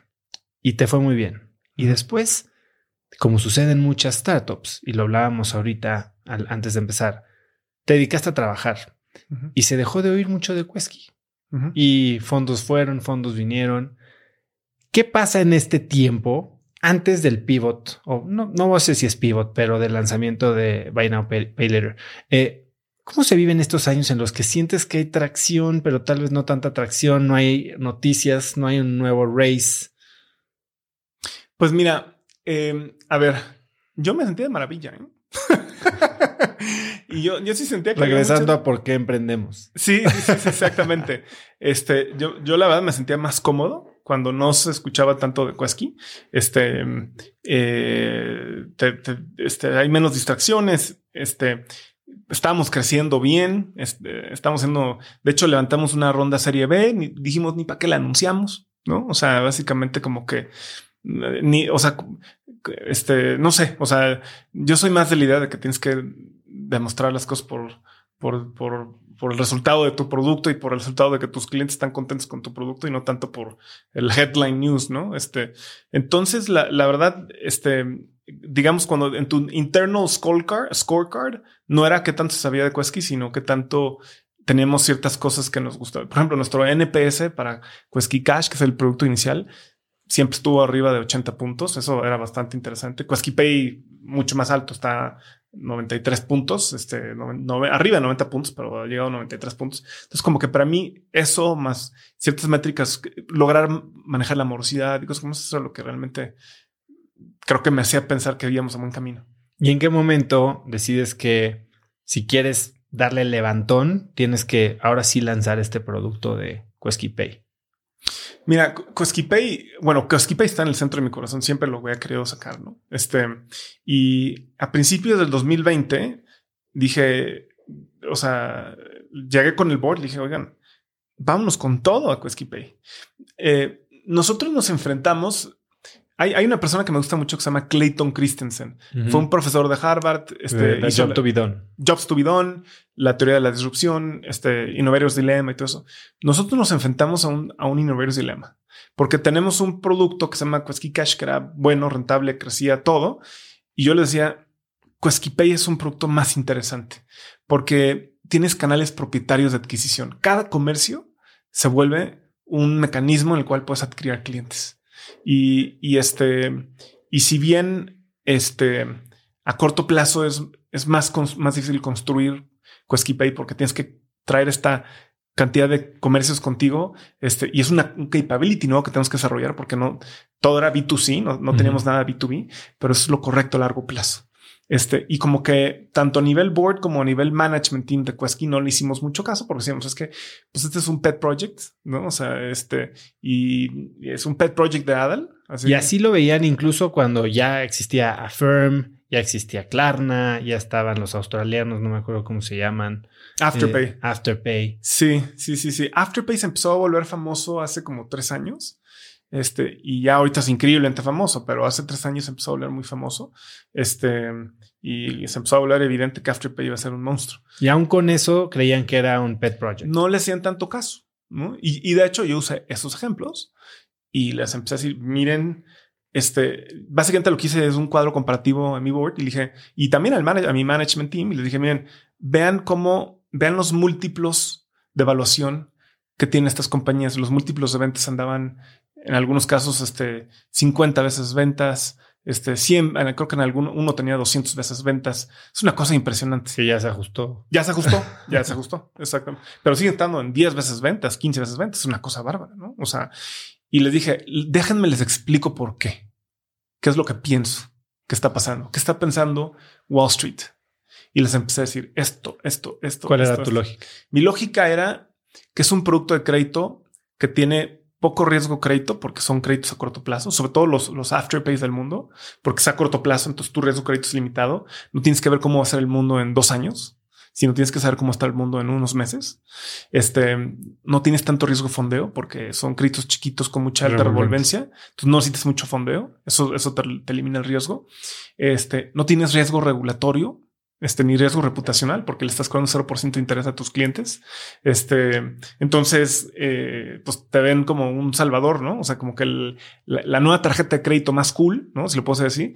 Este, tienes canales de, eh, propietarios de adquisición este, con un originador de créditos normal, tú tienes que estarle pagando a Facebook y a Google y afiliados para que te traigan clientes. Y si les dejas de, de, pagar, al día siguiente te dejan de llevar clientes. Y aquí no. Aquí te, instalas con un comercio este, y se quedan ahí. Nosotros nuestra experiencia en Quesquipay, yo creo que la cantidad de comercios que se han ido por su propia cuenta, porque ellos deciden irse, según mis cálculos, están cerca del 0.1%, 0.2%, bajísimo. Casi nadie se quiere ir. Entonces es un canal de adquisición. Entonces, desde el punto de vista de valor intrínseco, es este, es un activo. Es un, es un espectacular que te, que, que tú tienes en cada estos comercios. Entonces, eso, eh, ya cuando agarraron esa, eso, ya dijeron, ah, mira, esto está interesante, ¿no? Cuéntame, para quien no entiende cómo funciona Pay, ¿cuál es el producto? Dices 0% de interés, créditos cortos, Dame un poco más de detalle. Sí, eh, entonces básicamente tú, este, tú te vas, el ejemplo perfecto es, este, puede ser en línea o en tienda física, pero la experiencia en línea es, tú vas a un sitio de e-commerce y quieres comprarte algo de mil pesos y ahí mismo en ese producto te dice, cómpralo con mil pesos o cómpralo en cuatro pagos de 250 pesos, 0% de interés. Eso, sin tarjetas, sin bancos, sin pago inicial. Solo en Pay.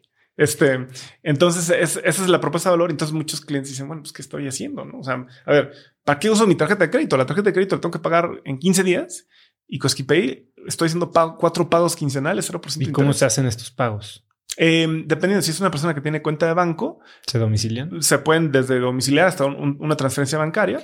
Pero si es una persona que tiene este, que no tiene cuenta de banco, puede ir este, eh, a, un, a una tienda de conveniencia, a un banco, en efectivo lo lleva eh, con, con, su código de referencia y con eso registra el pago. ¿Y cómo ustedes hacen la, la evaluación del riesgo para esta persona? Igualito que Quesky Cash. Vemos su velocidad de tecleo, vemos su desde qué correo utiliza, desde qué dispositivo, qué está comprando, en qué comercio, a qué hora, a qué día, este, si tiene historia crediticia o no, este, qué fonts tiene instaladas en su computadora, todo lo que podamos sacar de, nuestros clientes, lo analizamos miles de veces. Entonces, ¿cómo funciona? Yo me meto a Quesky Pay, supongo. No, te metes al sitio web, al, sitio de e-commerce de, un comercio. Pero para aplicar, o sea, yo no me puedo prevalidar con ustedes o lo hago en la tienda. Ahorita no, ahorita la manera que lo, es que es un proceso que dura un par de minutos nada más, o sea, es muy rápido. Entonces te vas a la tienda, ves Quesky Pay, lo seleccionas, dices, mira, tengo que pagar mil pesos, seleccionas y, en ese momento hago mi aplicación. En ese momento, ah, y, pero es que realmente es un nombre, tu domicilio y este ya, ¿no? O sea, es, muy poquito tu fecha de nacimiento, tu para mi horóscopo, obviamente. Tu horóscopo, exactamente para tu horóscopo. Y ya con eso evaluamos todos, este, todo tu perfil crediticio. Y como, a ver, 0% de interés, obviamente no es magia, ¿no? O sea, ustedes le cobran al comercio. Correcto. Y el comercio no tiene entonces el incentivo de trasladar ese costo subiendo el precio al producto para el cliente? Em, no, porque este, bueno, es, muy buena pregunta. Em, hasta ahora no hemos visto que eso ha pasado. Este, em, porque los comercios tienen diferentes este, fuentes de, o sea, tienen diferentes este, canales de pago. Este, entonces, desde una tarjeta de crédito, tienen PayPal, nos tienen nosotros eh, y compiten contra otros comercios que pudieran o no pudieran tener Cosquipay. Entonces, no, no, hemos visto que se haya distorsionado el mercado en ese aspecto. Eh, este, y además cobramos como si fuera un canal de pago. Entonces, somos, no, hemos visto que se distorsionen los precios, precios hasta ahorita en esa parte. En Australia, eh, en algún punto sacaron eso como que pudiera haber sido un tema, pero eh, como que recuerdo que como que ya lo desmintieron, como que se dan cuenta que realmente no era un problema muy grande y, se acabó esa preocupación. Y como comercio, si quieres implementar Pay como un método de pago, es igual que implementas Stripe, que implementas eh, Mercado Pago, lo que sea, implementas Pay con un, no sé, un, snippet de código en tu checkout. Correcto. Sí, ahorita es un poquito, depende de, con qué estén integrados y con qué plataformas de comercio y todo, pero sí. Ahí tienen una app para Shopify, para tienda nube. Correcto, correcto. Somos este, eh, los únicos o, somos el, partner este, de Shopify. Este, estamos integrados con, con diferentes tipos de, de, plataformas, este, Vitex, etcétera, y ya los usuarios llegan y nos usan. O si, si quieren usar algún tipo de API ya nos usan con nosotros. entonces, dependiendo de cada comercio, es lo que usan para conectarse con nosotros. Y, si alguien tiene una tienda y quiere usar Pay, ¿qué hace? Em, básicamente se mete a queskipay.com, dice me quiero afiliar. Ahorita todavía es un poquito manual el proceso, lo estamos automatizando. Este em, y luego dependiendo qué tipo de este, plataforma de e-commerce o cómo, dependiendo de ciertas características, ya el equipo de ventas le da este este, su, su, mecanismo para poder integrarse. Este, entonces ahorita todavía hay un poquito de intervención humana. Yo te puedo decir, tenemos miles de comercios y te puedo decir que el 80% de los comercios vienen nosotros por su propia cuenta. O sea, no, los buscamos, sino están llegando con nosotros y lo estamos enrolando. Entonces, gran parte de nuestras actividades es que, los comercios integren y esa parte ya la estamos automatizando, pero ahorita no estamos un poquito atrasados en esa parte. Eh, sí, he visto espectaculares por todos lados y demás, ¿no? Eh, Ahora, desde que lanzaste Pay, que fue un pet project, ¿qué impacto tuvo en la compañía? Mm. Em, ¿Qué impacto tuvo Pay en la compañía? Eh, digo, obviamente transformó la compañía en muchos aspectos, ¿no? Porque creamos un capability em, nuevo, que es nuestro producto de B2B2C.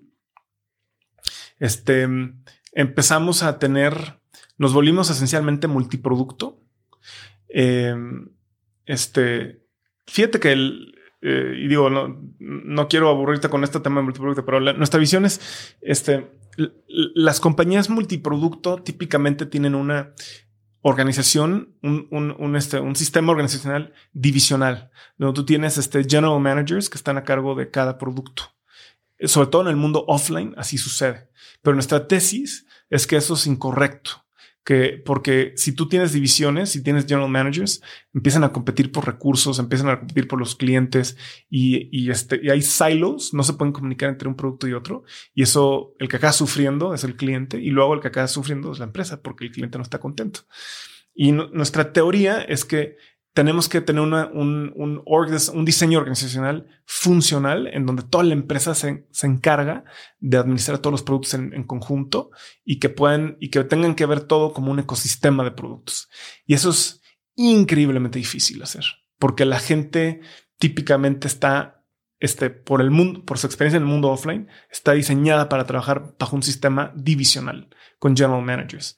Este, y, y este, yo creo que ese es probablemente el reto más grande que hemos tenido, pero las mejores empresas en el mundo que han logrado hacer eso, por ejemplo, Apple, este, yo tengo un profundo, profundo respeto a lo que ha, hecho Apple y cada vez que veo un video de Steve Jobs le aprendo algo. O sea, impresionante las enseñanzas. Sí, sí.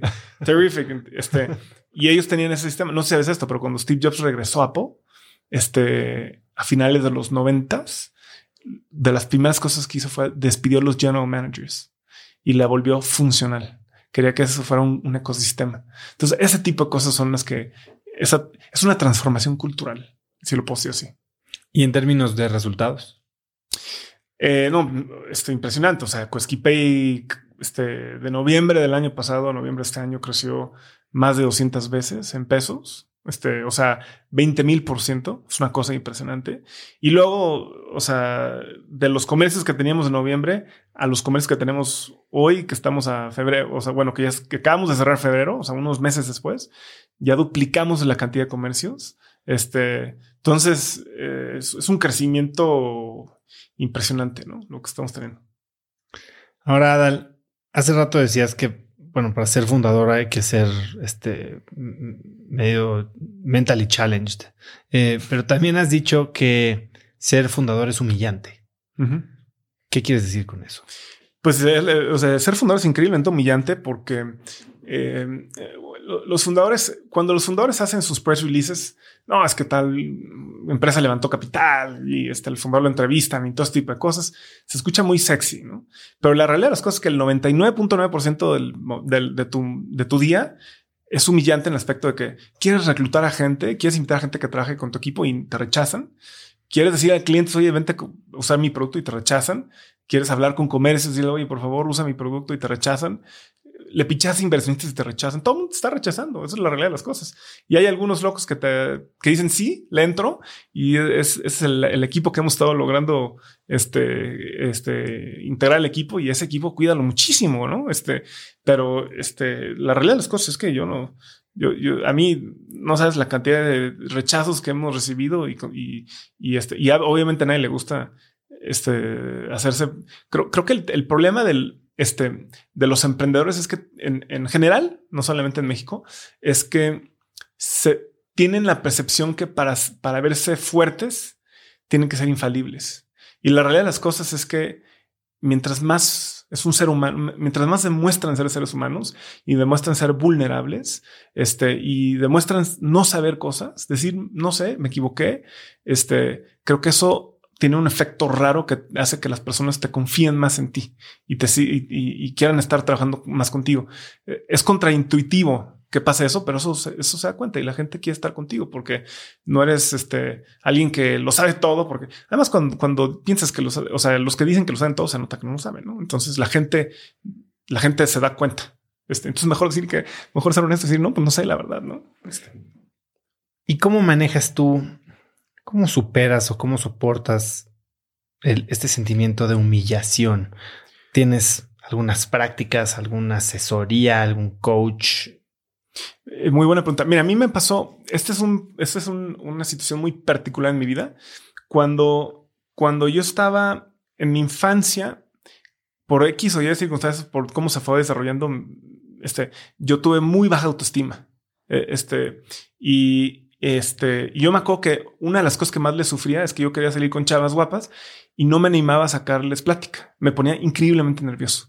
¿no? Este, porque si es que tacha, ¿por qué, ¿por qué va a salir conmigo? No, o sea, pues, este, eh, si soy soy la peor persona del mundo. ¿Sí explico? O sea, este, y neta, neta, o sea, pensaba eso. ¿eh? Y, y, todavía a la fecha eh, tuve mucha, mucha, mucha suerte que Tania, mi esposa, me haya aceptado. No, este, no sé cómo me, cómo tuve esa suerte, pero haz de cuenta que lo que, lo que acaba pasando es este, em, eh, tanto, entonces lo que se va a un ciclo vicioso conmigo, porque me ponía muy nervioso con una chava que me gustaba y, y como me veía nervioso, se sentía incómoda y me rechazaba. Claro. Entonces ya, ah, ves, tengo toda la razón. No quiere salir conmigo.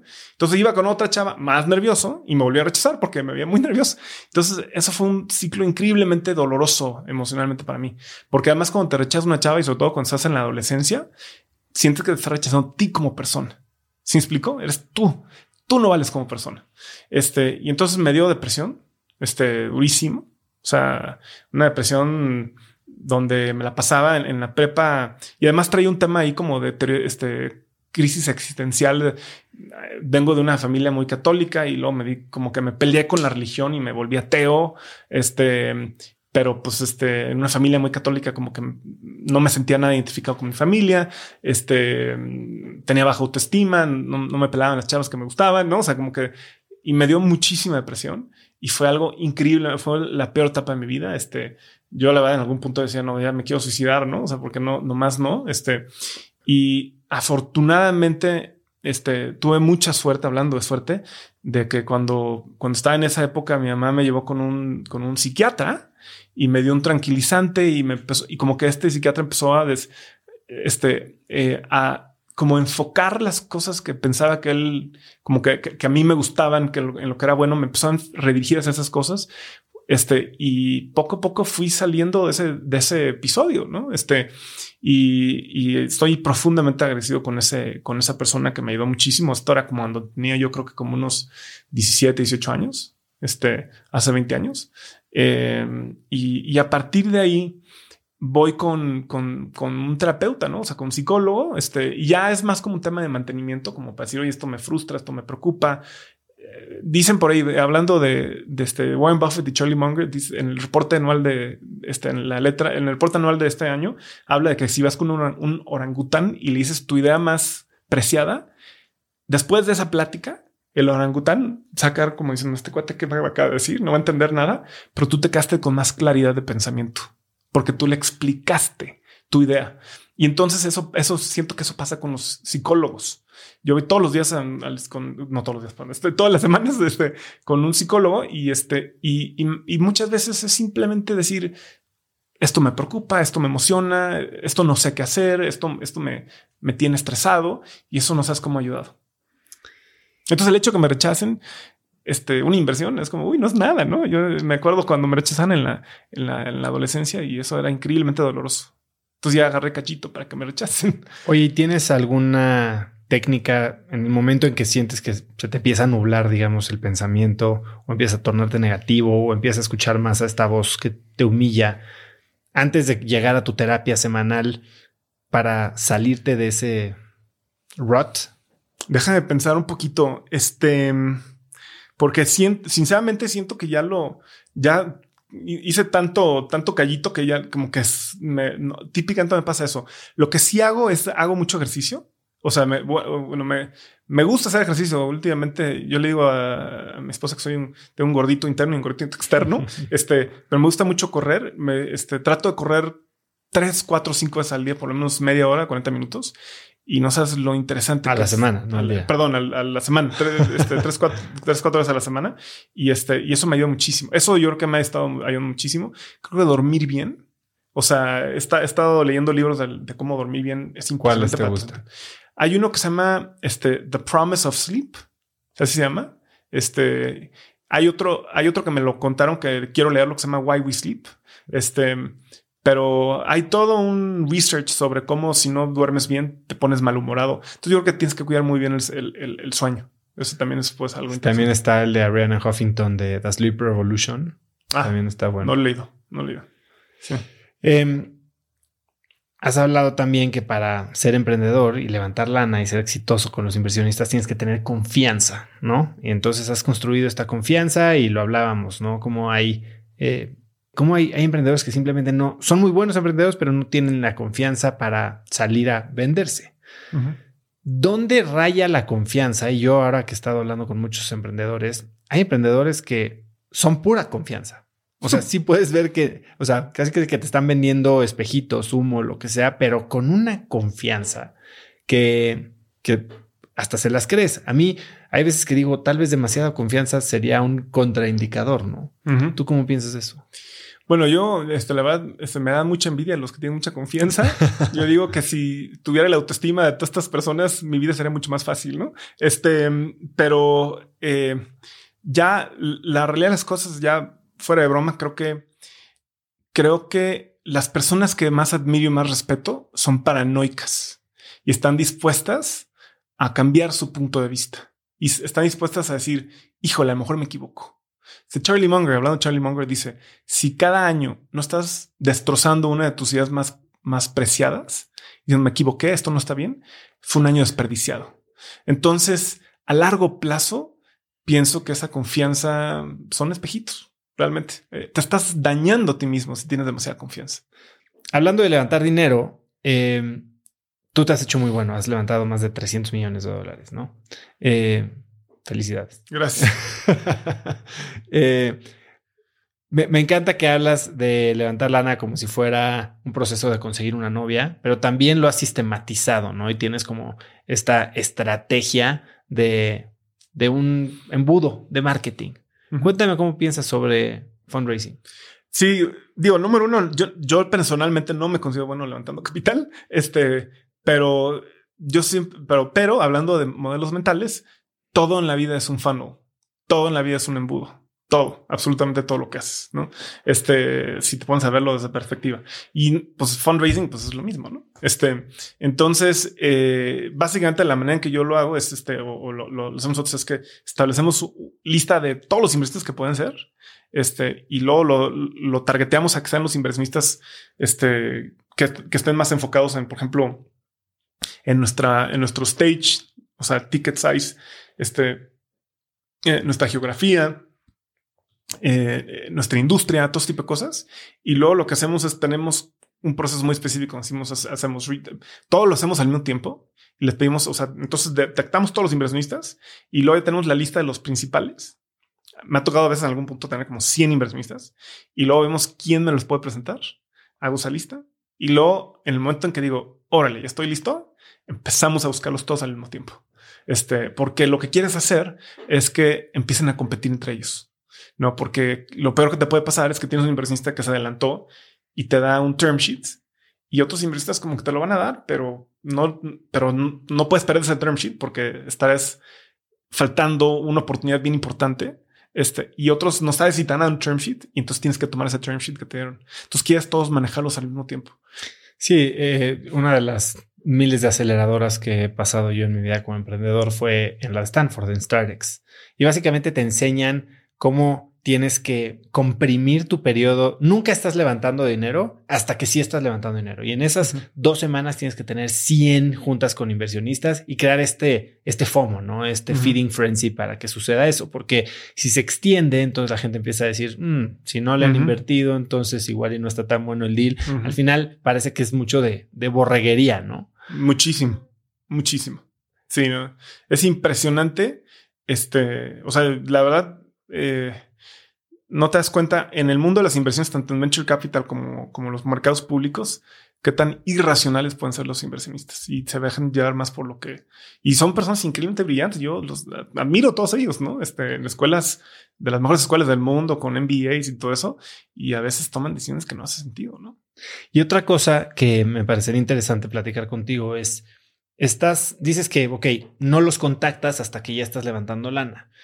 ¿Qué pasa entre serie y serie? Porque platicaba con Pame Valdés, fundadora de Vic, que a mí se me hace una máster para manejar relación con inversionistas. Eh, cómo ella está cultivando esta relación, no está levantando dinero, pero está mandando sus updates cada mes con métricas que, que, muestran una historia para que el día que dice, ahora sí estoy levantando dinero, pueda hacer este, este ejercicio de 14 días, ¿no? Y cerrar una ronda muy rápido. Sí, he visto que algunos fundadores hacen eso. Este, tengo sentimientos encontrados sobre eso. Y, no digo que esté bien o está mal, ¿eh? o sea, no estoy, no estoy emitiendo un juicio. Em, tengo sentimientos encontrados, este, porque, este, muchas veces está, o sea, tienes, o sea, como que a veces la data que estamos generando y la estrategia que estamos haciendo es muy valiosa y muchas veces como que no queremos estarla compartiendo todo el tiempo hasta que hasta que haya una certidumbre que las que los inversionistas van en serio. Este muchas veces los inversionistas están hablando con varios de la industria para ver qué, información sacan. Este, y si se quedan fuera de uno, pues entonces empiezan a invertir en el otro. Y entonces hay ciertos vicios que hay en la industria que ponemos yo como paranoico un poquito como que no lo hago tanto, pero, pero he escuchado que algunos fundadores hacen eso. Escuché que Carlos García de Cavaca hacía eso y le funciona bastante bien. Entonces, por eso digo que tengo sentimientos encontrados. No, no, sé, puede ser que sea la estrategia correcta y nada más yo no lo he hecho y me estoy perdiendo algo muy grande, ¿no? Este, pero por lo menos no, no casi no lo hago. Eso. no parece que te haya faltado. Em, has hablado, hablando de, cómo estás pensando y qué, modelos mentales usas. Te, hablas mucho de enfocarte en este recurso escaso. Eh, y ahí poner toda tu energía. Hace poco, con todo este rollo que hubo de la disrupción de, las rutas marítimas y los containers y demás, estaba leyendo todo un, hilo de Twitter que escribió Ryan Peterson, que es el fundador de, de Flexport o el CEO de Flexport, y hablaba justo de lo mismo, que hay que abrumar el cuello de botella. En cuanto lo detengas, dice, y se avienta todo un, no sé, 25 tweets diciendo todo lo que haría para verdaderamente eliminarlo más allá de cualquier duda. ¿Tú cómo piensas de los cuellos de botella? Y cuéntame alguna vez que hayas usado este pensamiento para solucionar un problema de tu empresa. Digo, no, no leí ese tweet, pero hace todo el sentido del mundo. Este sí, este y va un poquito en conexión con todo en la vida. Es un fano, no? Este, porque tienes que este, un fono es un embudo y ese embudo eventualmente tiene un código de botella. Este, eh, a nosotros, por ejemplo, en, en, el, en la era del conocimiento, el, el, recurso más escaso es la gente, este, el talento, las personas que, que vas a...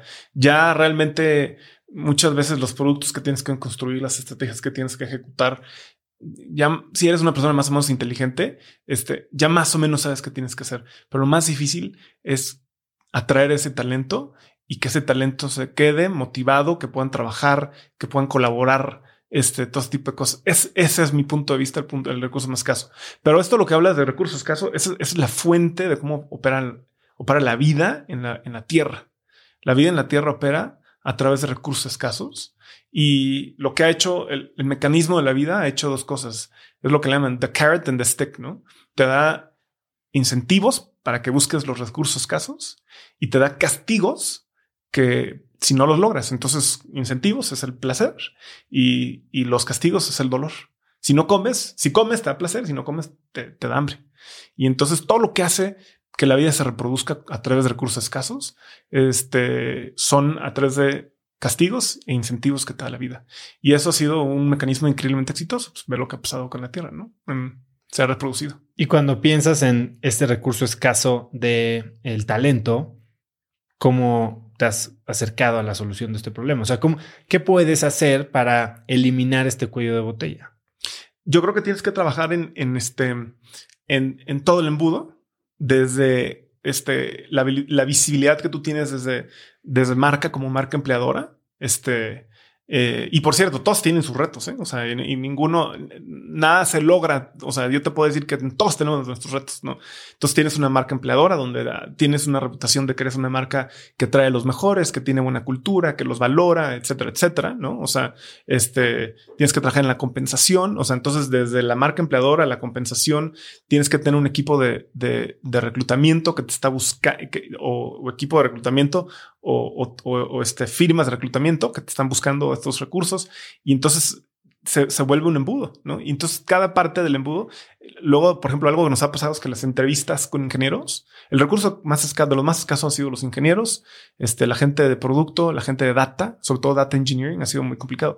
Pero lo que pasa es que cuando los entrevistas, la gente está tan ocupada haciendo otras cosas que no puede entrevistarlos. Ese es otro recurso, es un, es un embudo, es una parte del embudo. Entonces tienes que este, empujar a tus propios ingenieros a que entrevisten, este, porque si no, pues no, no los van a poder ayudar después, ¿no? Entonces, en cada etapa tienes que estarte enfocando en, eh, entonces es lo mismo que está haciendo con marketing.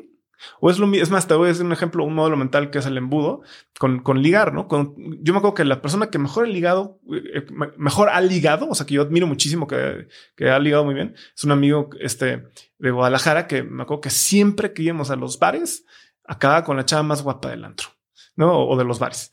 Y yo le preguntaba, oye, pero ¿cómo le haces? Tú dime, o sea, ¿cómo le haces? Y me dice, no, está sencillo. Yo trato de hablar con 20 chavas, de esas 20 me pelan solamente 5 y de esas 5 me quedo con la más bonita. Y tú nada más me ves con la más bonita. Pero lo que pasó es que yo hablé con 20, ¿no? Y me batearon la gran mayoría. Entonces, eso es el embudo, ¿no? Todo en la vida es un embudo. Sí, todo es eh, a numbers game, ¿no? Sí. Hablando de, de, reclutar, dices que tienen esta cultura de no, eh, le dices no jerks, ¿no? No, sí. ¿cómo, cómo, le, ¿cómo traducirías jerk? No. Como mamones, ¿no? Sangrones, como. Sangrones o estrellitas. Sí, eh, sí, ¿Qué pasa cuando tienes una de estas personas en el equipo que es un, un rockstar? Se sabe un rockstar, actúa como un rockstar, pero es tóxico para el equipo. Híjole, eso es. Mira, cultura, para mí, cultura, eh, no hay ninguna cultura buena o mala. Todas las culturas, las culturas funcionan. O sea, cuando una empresa tiene una cultura, les funcionó y por eso han crecido. El problema de la cultura es que tengan disciplina de mantener esa cultura, porque mantenerte tus valores es increíblemente difícil. Entonces, disciplina es lo más difícil. Y entonces, esto que me está diciendo es un tema de disciplina, que es básicamente cuando tú detectas a alguien que está afectando la moral, el costo es enorme porque estas personas, mira, si es una persona que, que, que, es, que critica a todo mundo, pero no tiene razón, pues entonces la gente dice, no, no le hagas caso. Todo el tiempo se le pasa criticando y además ni tiene razón. Y este, y, pero si es una persona que, que critica y destruye la moral, pero además tiene razón, inhibe muchísimo la innovación, inhibe muchísimo la colaboración. Y entonces el costo que está pagando la empresa es enorme. El problema es que los seres humanos este, a veces tenemos este, esta tendencia a tratar de, de, posponer o procrastinar este tipo de problemas. Entonces dices, no, no, está haciendo muy bien las cosas, ¿no? Y entonces te da mucho, te, no te animas y, y este, a, a, a, expulsar estas personas de la organización porque pues básicamente son grandes contribuidores claro. individuales. Yo, yo te diría ahí, este, y, eh, eh, múltiples veces nos hemos encontrado con esta situación y en múltiples veces, en cada una de las situaciones, digo, me arrepiento de no haber, de no haber tomado esta decisión antes de dejar ir a esa persona antes. Porque luego ya cuando, cuando se van las personas, te das cuenta de que mucha gente se sentía angustiada, no comentaba, no colaboraba, o sea, como que había un sentimiento de ansiedad muy grande con el equipo. Este, entonces, este, eh, es, increíblemente difícil, pero es un tema de disciplina lo que tienes que hacer y van a salir van a salir y vas a tener que seguir este disciplinado con no permitir que estén los, los en inglés le llaman los brilliant jerks, ¿no? Los jerks brillantes. Este, y, pues sí, y, y desde, desde, que empezamos hasta la fecha nos hemos topado con este tipo de situaciones. Oye, Adán, eh, sé que eres un gran eh, utilizador de Google Calendar para tu calendario. Yo soy igual. ¿Cómo lo usas? Eh, a ver, eso o sea, se, ríen muchos de mí por, por cómo uso Google Calendar, pero básicamente este, manejo dos calendarios, mi, mi, calendario personal y mi calendario de, mi, de la empresa.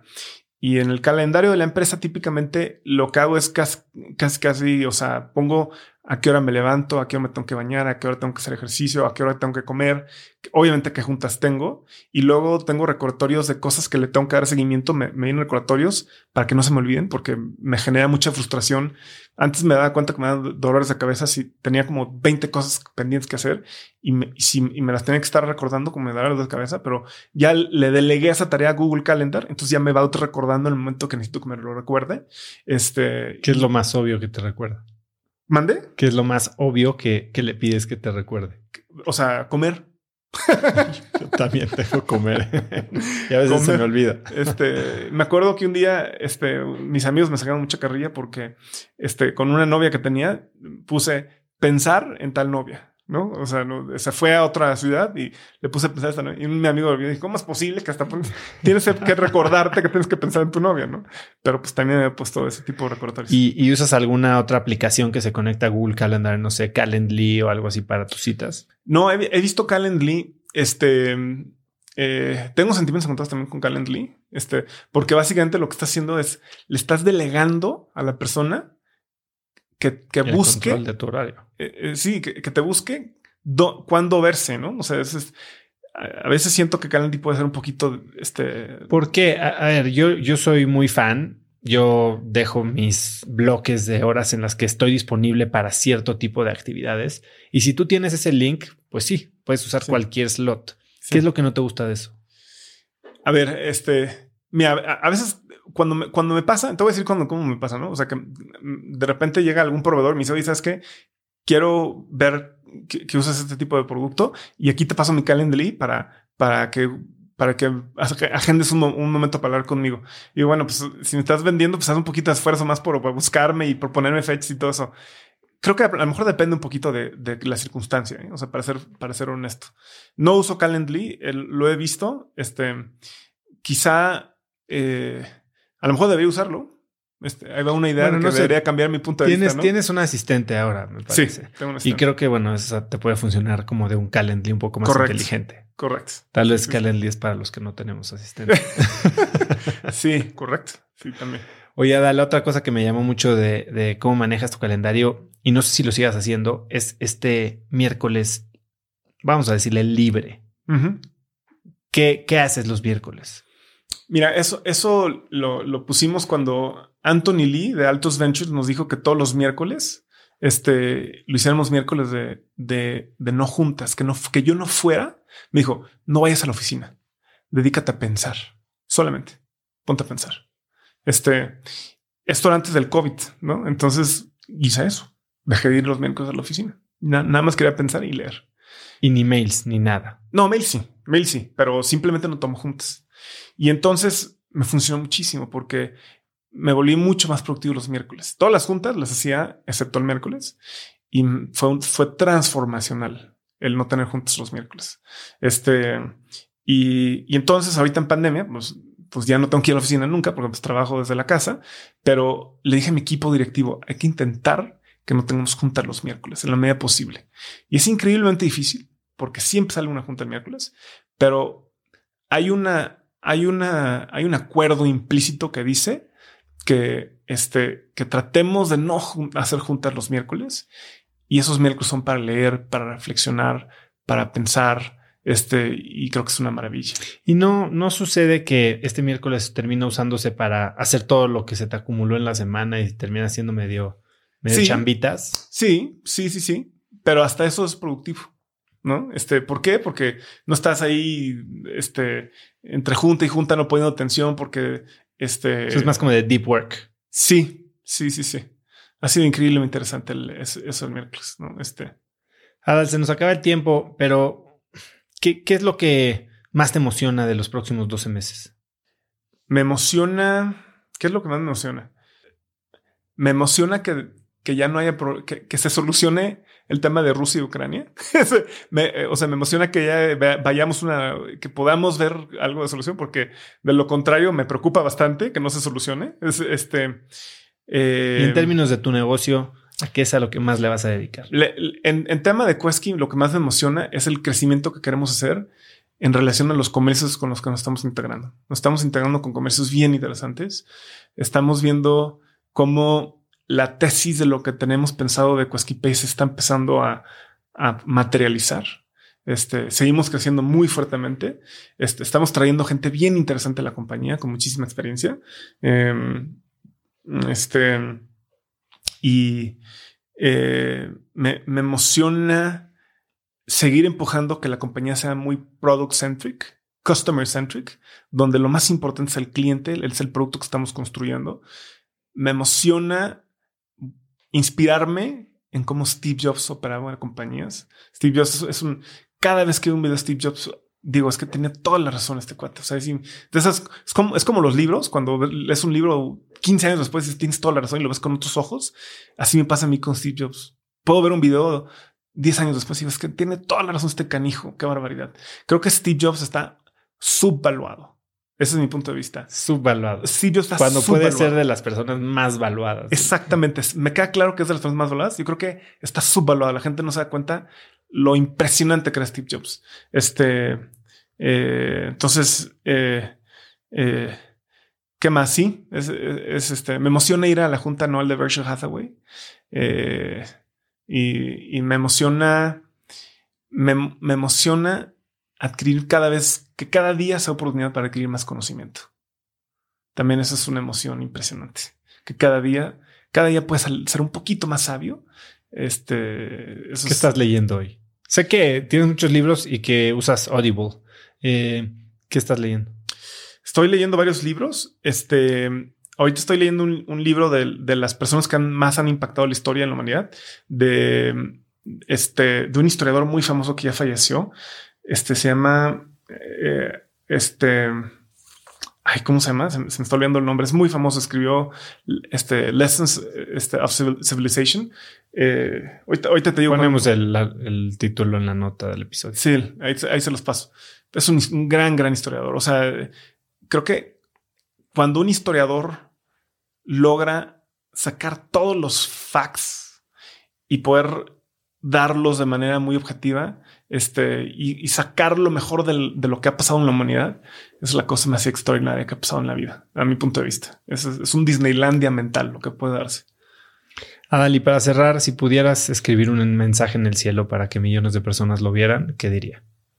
Que usen Pay. y algo que, no sea comercial. Em, yo, yo diría, este, ¿qué, podría decir? Yo, diría que este, que, que, abracen ese, ese yo que abracen la vulnerabilidad de sus propios seres eh, y que en el momento en que abracen esa vulnerabilidad y la pueden manifestar con las personas con las que conviven, eso puede transformar sus relaciones porque eso, eso puede, puede curar las relaciones, puede generar mucha más confianza, este, puede hacer muchísimas cosas. Entonces que abracen la vulnerabilidad. La vulnerabilidad es, fuente de curación. Me encanta el mensaje y, yo te quiero agradecer por haber, no sé si lo compartes mucho o no, por haber compartido esta parte de tu etapa adolescente. Eh, creo que todos podemos haber sufrido a mayor o menor grado de baja autoestima en algún momento. Y para mucha gente, este sentimiento que no sé si soltaste de dientes para afuera, de pensar en, terminar la historia ahí, pues a veces no termina tan bien como contigo, ¿no? Y sí es estar abierto, es pedir ayuda, es saber que es normal y, gracias por compartirlo. Eres un crack, Adal. La verdad es que tenía muchas ganas de platicar contigo. Me encanta lo que están haciendo en Quesky Pay. Lo estamos usando eh, en algunas de las empresas y bueno, sé, que vienen cosas enormes. ¿Dónde puede seguir la gente lo que haces, contactarte a ti, eh, seguirte a ti? Sí, por supuesto. A ver, en mi Twitter, este, típicamente soy un poquito más, este, no, no publico tanto, pero mi Twitter, este, Adal F, este es, este, ahí me pueden, ya no me acuerdo si es al F o al F este 83, pero este, en mi Twitter me pueden sin duda, en LinkedIn también me pueden seguir, este, me pueden mandar un correo, ahí, ahí te lo puedo pasar, o sea, este, abierto a, los que me quieran escribir y, este, sobre todo gran parte de la gente me escribe mucho por LinkedIn y, trato de responderle en la medida posible a todos los que me escriben. Entonces ahí estamos a la orden. ¿Algo más que quieras agregar, Adal? No, agradecerte, mil gracias. Este, quiero, a ver, un par de cosas. Este, quiero decir que es, este podcast, a mi punto de vista, es el podcast de México. Es un podcast impresionante. Entonces, te agradezco este, que, me hayas considerado, este, y encantado de estar aquí y, muy, muy contento y felicidades por lo que han hecho y eh, este, esfuerzo que están haciendo ustedes está transformando eh, México y el deseo de que la gente quiera emprender en México. Entonces, yo creo que me imagino que ni siquiera se dan cuenta el, impacto que van a estar teniendo y en unos años van a ver para atrás y van a, van a ver con melancolía estos momentos que están viendo en este momento. Muchísimas gracias, Adel. La verdad es que viniendo de ti, eh, lo aprecio mucho. Somos muy felices haciendo esto y si lo podemos seguir haciendo por muchos años, vamos a estar haciendo lo que queremos hacer. Así que muchísimas gracias. Gracias por tu tiempo y qué bueno tenerte aquí en persona. Y vamos a hacer esto virtual. Qué bueno que se pudo. Y aquí tienes tu casa. Muchísimas gracias. Un gustazo. Es interesantísimo conocer la historia de gestación de lo que seguramente será un próximo unicornio mexicano. Si te gustó el episodio, compártelo con alguien usando el link cracks.la diagonal 166. También sigue Cracks Podcast en Spotify o suscríbete en YouTube o iTunes y califícanos con 5 estrellas en cualquier plataforma para que más gente nos encuentre. Mencióname en Instagram o Twitter con la lección que más te llevas del día de hoy como arroba osotrava y no olvides saludar a Adalberto en Twitter como arroba Adal diagonal F. Puedes encontrar links a todo lo que mencionamos el día de hoy en cracks.la diagonal 166. Y antes de irte, quiero recordarte dos cosas. Uno, que ya está disponible mi libro, Haz lo que importa, en el que te enseño el método DMS de productividad y diseño de vida y puedes adquirirlo en hazloqueimporta.com, en Amazon, México y Estados Unidos o escucharlo en Vic. Y segundo, no olvides registrarte para recibir mi newsletter Viernes de Cracks, que es un correo muy corto que mando cada viernes con 5 tips, artículos, libros, gadgets, frases o cosas que encuentro en internet y creo que pueden ayudarte a tener una vida más productiva o al menos a empezar una conversación interesante este fin de semana. Eso es todo por hoy, yo soy Osotrava y espero que tengas una semana de cracks. Este episodio es presentado por Cracks Mastermind. Cracks Mastermind arranca un nuevo ciclo anual y quiero invitarte a aplicar para ser parte de esta comunidad. Pero, ¿qué es Cracks Mastermind exactamente? Bueno, Cracks Mastermind es una comunidad de mexicanos y mexicanas con negocios exitosos. Pero no solo eso, también compartimos una mentalidad de crecimiento y buscamos vivir intensamente para tener resultados extremos que tengan impacto en nuestras empresas y nuestra sociedad. Como siempre lo decimos en Cracks Mastermind, agradecidos, mas nunca conformes.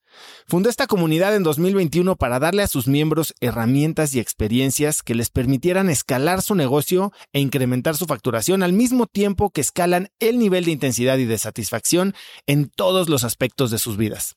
En Cracks Mastermind tenemos un lema, vidas intensas y resultados extremos. Sí hay manera de tenerlo todo, sí podemos crear negocios enormes y tener vidas que en verdad disfrutamos vivir.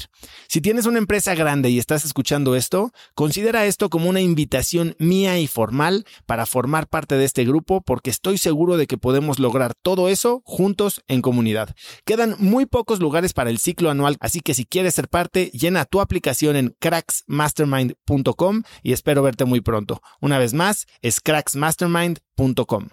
Este episodio es presentado por LAPI Laboratorio Médico. Si bien Cracks es el podcast número uno de negocios y tecnología, he notado que los temas relacionados con el bienestar y la calidad de vida son de los que más interés generan con la audiencia. Cada vez somos más conscientes de la importancia de nuestra salud y debemos aprovechar las herramientas que tenemos a nuestro alcance para mejorarla.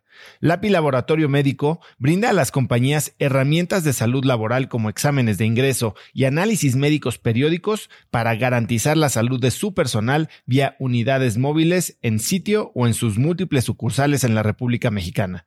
Si quieres elevar la salud de tu personal, LAPI te ofrece asesoría sin costo y 30 días de crédito para cubrir tus necesidades a nivel nacional ingresando a cracks.la diagonal LAPI. LAPI se escribe L-A-P